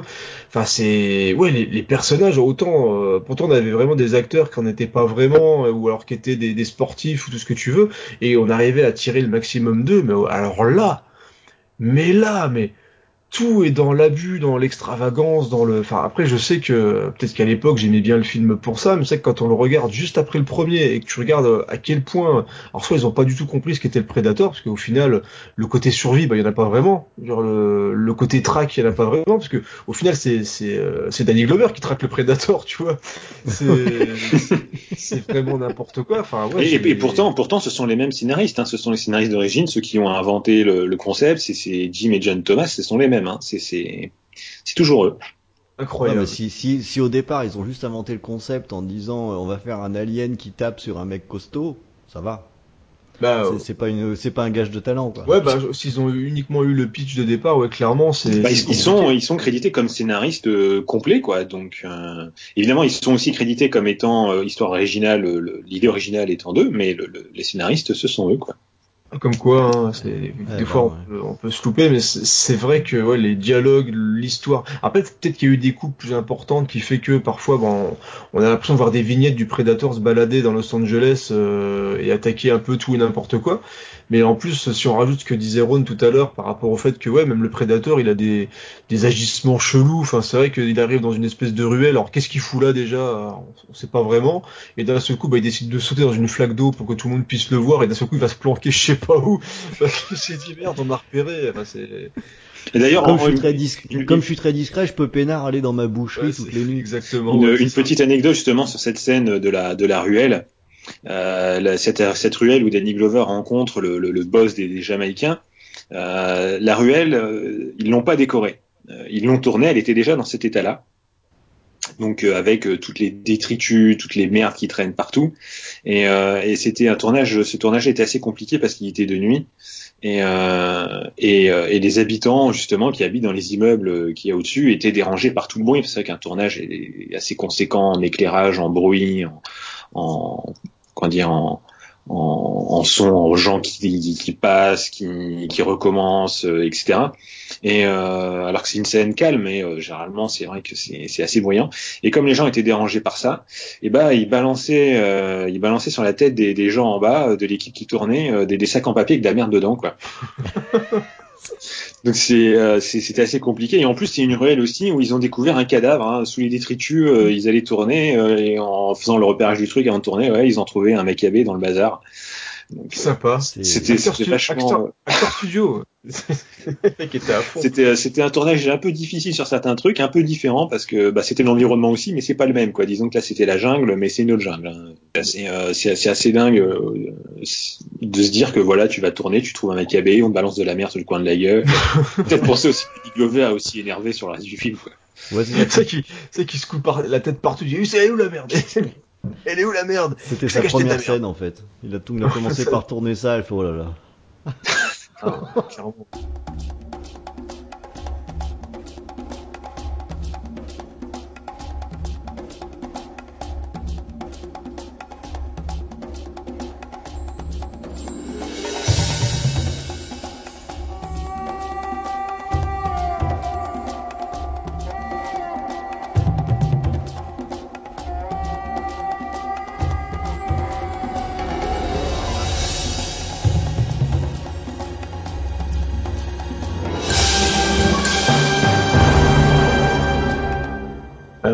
et donc on a aussi forcément, parce qu'on a un Predator qui est beaucoup plus visible à l'écran, donc euh, on a Stan Winston qui a un petit peu plus travaillé le, le Predator pour faire quelque chose de, de différent. Est-ce que tu as aussi des choses à dire là-dessus, euh, Bilou, avant qu'on passe un petit peu, euh, un petit peu sur les différences justement sur le film et sur euh, ce qu'on a pensé la critique à l'époque de la sortie? Ah, Le, le, le Predator, en vrai, quelques quelques designs un peu qui changent. On lui donne un côté un peu plus tribal, euh, un peu plus un côté un peu euh, style euh, folklore africain. Euh, voilà, ça se ressent aussi un peu dans la musique. Et d'ailleurs, musique est beaucoup moins beaucoup moins sympa que le premier. Euh, ça s'entend beaucoup dans les dans les sons, les, les sonorités, un peu euh, bambou, machin, tout ça. Enfin, elle est plus bourrine aussi, hein. vachement ouais, moins celle du 2. C'est voilà des, Ouais, et puis elle est utilisée parfois n'importe mm. comment en plus. Hein. Les thèmes euh, d'origine au début du film, ils partent n'importe quand. Donc c'est c'est un côté qu'ils ont voulu donner euh, très tribal. Donc euh, c'est pour ça que que, que, que donc l'acteur toujours hein, on l'a dit toujours le même, Kevin Peter Hall a, a, pris a pris quelques cours de danse africaine pour se mettre un peu dans le dans le style, voilà. Et ils ont donné un style au Predator plus plus tribal avec des ornements euh, différents. Voilà, essayer de, rester dans l'image du Predator qu'on avait du premier, mais lui donner euh, un autre style. Donc peut-être comme Rome disait, hein, c'était un jeune ado euh, qui, faisait sa crise d'adolescence avec ses tatouages, ses trucs et tout. Et pour la petite histoire aussi d'ailleurs sur le sur le l'habillement du, du Predator, on peut le remarquer sur certaines scènes, mais il faut faut, avoir l'œil. Il a un il a un bandeau sur sur son bras qui est un bandeau en fait une sorte de trophée parce qu'on peut voir hein, sur eux, ils ont plusieurs trophées, ils ont des crânes, des squelettes, des trucs sur eux un peu. Et un de ces trophées, c'est euh, un insigne euh, d'une d'une unité américaine qui se battait pendant la guerre de Corée donc euh, qui est aussi pris un peu sur euh, un peu l'univers étendu un peu du, du Predator par rapport aux comics, par rapport à d'autres choses, euh, pour pour le mettre un peu plus euh, en scène. Hein. C'est d'ailleurs aussi pour ça qu'ils ont mis le, le crâne d'alien hein, dans, leur, dans leur salle de trophée pour essayer de, de l'associer à d'autres choses et de faire une sorte d'univers étendu avant notre époque où c'est devenu complètement à la mode maintenant, un peu l'ancêtre de, de, ce qu'on fait maintenant.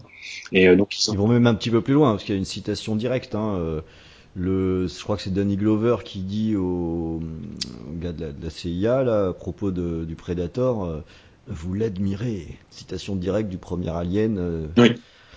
Je me rappelle même pas, tu vois. Euh, je pense que c'est vraiment pas un hasard. Oui, non, je pense qu'ils ont ils ont ils ont fait une relation un peu entre les deux et c'est de là qu'est parti tout l'histoire Alien versus Predator en faisant et puis euh, d'ailleurs qu'ils ont même inventé l'histoire que c'était euh, les Predators qui avaient inventé les aliens, etc. Enfin bon, ils sont partis un peu de un peu de tout ça donc euh, voilà et puis même avec les gadgets aussi qu'ils ont donné, ils ont testé de nouvelles choses, ils ont essayé de de pousser le concept un peu loin donc euh, en lui-même ouais le Predator est toujours aussi cool euh, avec des vraiment des, des armes encore plus poussées que dans le premier mais c'est vrai que c'est c'est c'est cibles, c'est vrai que par rapport au premier, on peut se dire bon, c'est un peu cheapos quand même d'aller fragasser des, Jamaïcains défoncés. Alors c'est vrai que dans le film, ils sont mis en avant comme étant des gangs vraiment violents, mais c'est tellement peu mis en avant au final que bah, on s'en rend pas trop compte. On a juste l'impression que c'est les camis du coin qui foutent un peu la merde et que le prédateur il arrive. Bon, on sait pas trop pourquoi. Enfin voilà. Ouais, en fait c'est ça. Autant pourtant moi je, trouve vraiment bien le, le fait qu'ils tentent de caractériser un petit peu le prédateur et le fait de mettre en avant le fait que ce soit un autre prédateur parce que c'est ce qui est un peu logique, c'est que forcément, il y a un prédateur qui est mort, bah t'en as plein d'autres différents et justement très très différents. Et on le voit surtout à la fin quand il y a tous les prédateurs qui approchent d'un seul coup. Bah on a euh, des prédateurs qui sont plus ou moins petits, plus ou moins grands, plus ou moins gros, plus ou moins balèzes, etc. Et donc ça c'est intéressant. Mais c'est clair qu'ils ont pas pris le plus chuté, quoi. Clairement, enfin c'est c'est un peu le problème. Et ils ont peut-être voulu aussi trop en faire d'un coup. C'est que là dans le l'idée, la bonne idée, c'était de pas trop en faire dans le premier c'est que là, bah, ils veulent en faire de trop, trop d'armes. Euh, le vaisseau, on, on le met, mais il est pas exploité du tout. Dire c'est. Et puis c'est moche hein, quand même. Et puis en plus, en plus, il est super moche. Et euh, enfin et euh, on, finalement, t'as Danny Glover, il arrive à le trouver assez facilement. Il est dedans et là, il y a tous les trucs qui débarquent. Ah, enfin, il, il, le trouve, il tombe dessus, littéralement. il tombe dessus. Ouais, c'est ça. C'est du hasard encore une fois. il, hein, il, arrive, il est euh, accroché à un câble d'ascenseur. Il arrive, il y a un trou, il cesse tomber dans le trou et l'ascenseur arrive et il tombe et il est dans le vaisseau. Ah bah, il fallait okay. dans le vaisseau par l'ascenseur. Il y avait un passage. Oui, alors que quand tu regardes le plan large, euh, fallait il y a genre 20 mètres. Hein. Donc Danny Glover, il fait un, une chute de 20 mètres. Euh, voilà, on dirait c'est un peu Alice au pays des merveilles. Hein. Il est rentré dans le trou, il, il, il, tu sais pas où en fait. Ah, ça fait partie des aberrations de scénario. C'est le, il fallait terminer le film à un moment et du coup, bah, il tombe sur le vaisseau et là, il s'affronte et le, l'affrontement, il est pourri. Le, le prédateur, franchement, il meurt comme une grosse merde. C'est, on a Danny Glover qui récupère son espèce d'arme et du coup, il lui dans le vide. Alors, en plus, on prend plein la gueule, hein. Il se fait défoncer la tronche. Enfin, voilà. Le mec, il est taillé comme une allumette quasiment. On va dire qu'un petit peu de, un petit peu de pec et quelques abdos, mais c'est pas choisi, quoi, le mec, hein. Et c'est loin d'être une, d'être une armure ou euh, d'être un guerrier euh, ultra, euh, ultra entraîné, tout ce qu'on veut.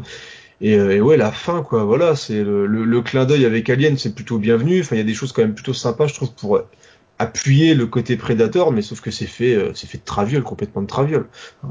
C'est une tentative d'étendre l'univers, mais on voit à quel point ça a plu, c'est que ça, ils ont mis des années, des années avant le prochain étron, quoi. Tu vois, c'est, mm.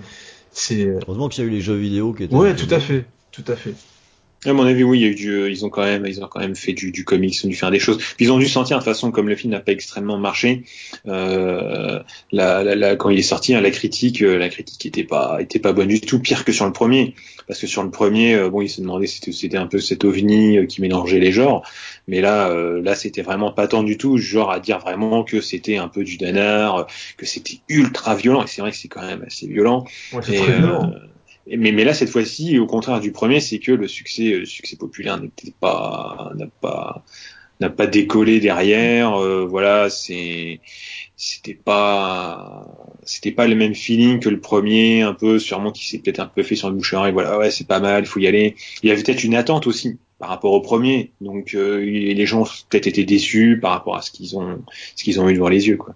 Le film bah, a un peu gagné que... euh, avec le temps en notoriété, mais on est loin, on est loin du Parce que tu, tu, tu parles, parce qu'on a parlé un peu du mélange des genres dans le, dans le premier aussi, mais là, je, il n'y a pas vraiment de style qui ressort, parce que tu en parles de violence, mais tu as même de la violence qui est quand même un, quasiment gratuite, c'est-à-dire que tu as le, le moment dans le dans l'immeuble dont je parle au début, qui est où tu as des Jamaïcains qui débarquent dans le, je pas, une espèce de Golden Boy qui est en train de sauter sa gonzesse, euh, et dans son espèce d'appartement immense, mais juste mmh. immense, enfin, c'est un appartement, il y a un lit au milieu, et tu as des fenêtres, et il y a des meubles autour, et euh, bah, ils vont le pendre. C'est l'appartement à Voilà, c'est là, voilà, c'est un lit. Appartement, il y a un lit et puis des fenêtres.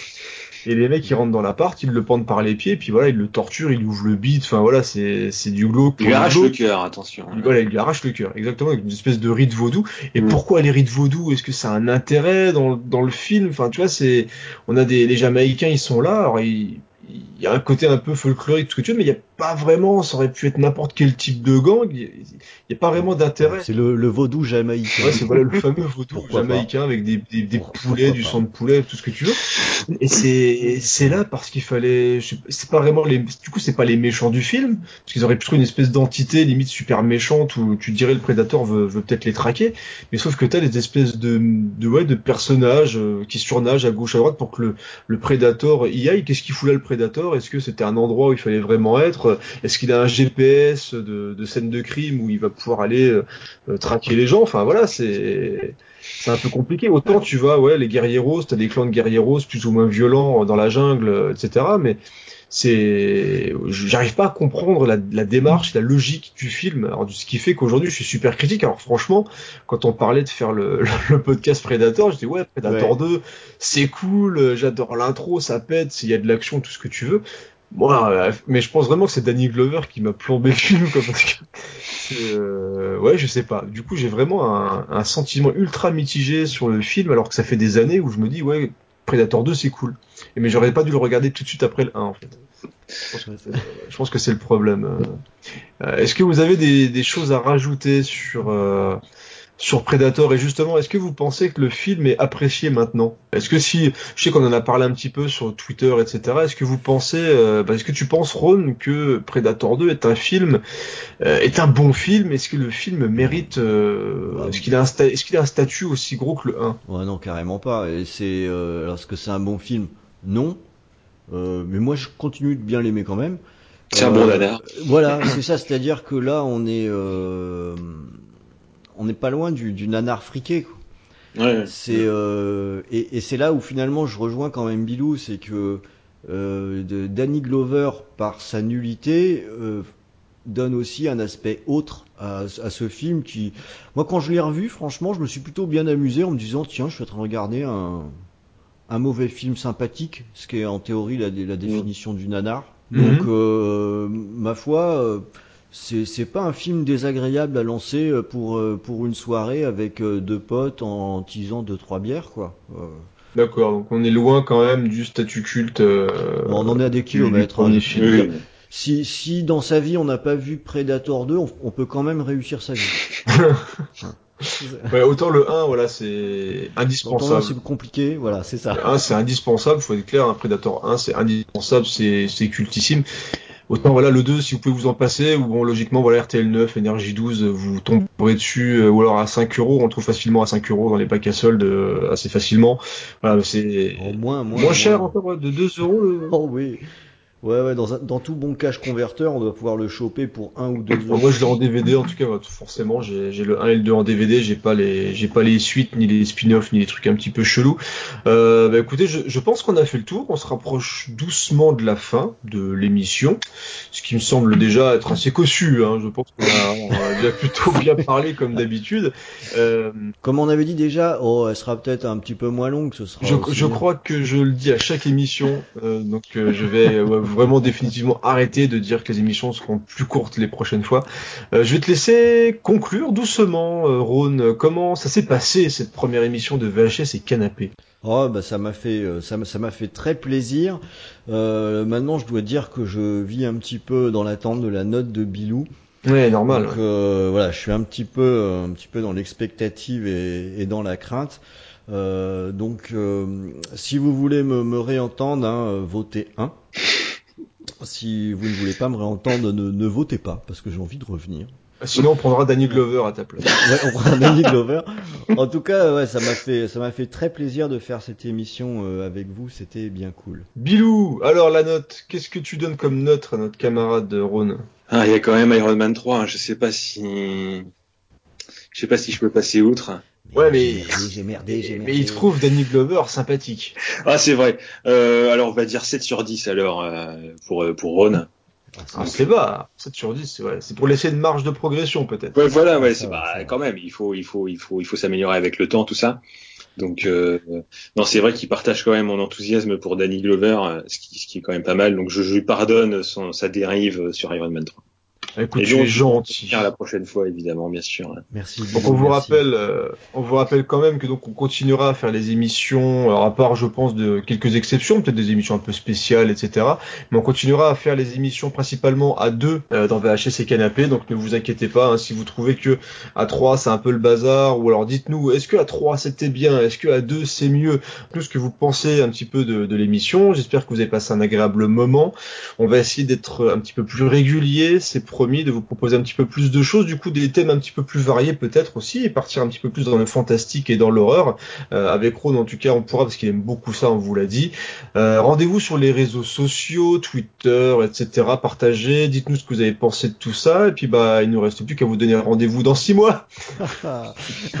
non allez, à très bientôt les amis, ciao. Salut. Bisous bisous.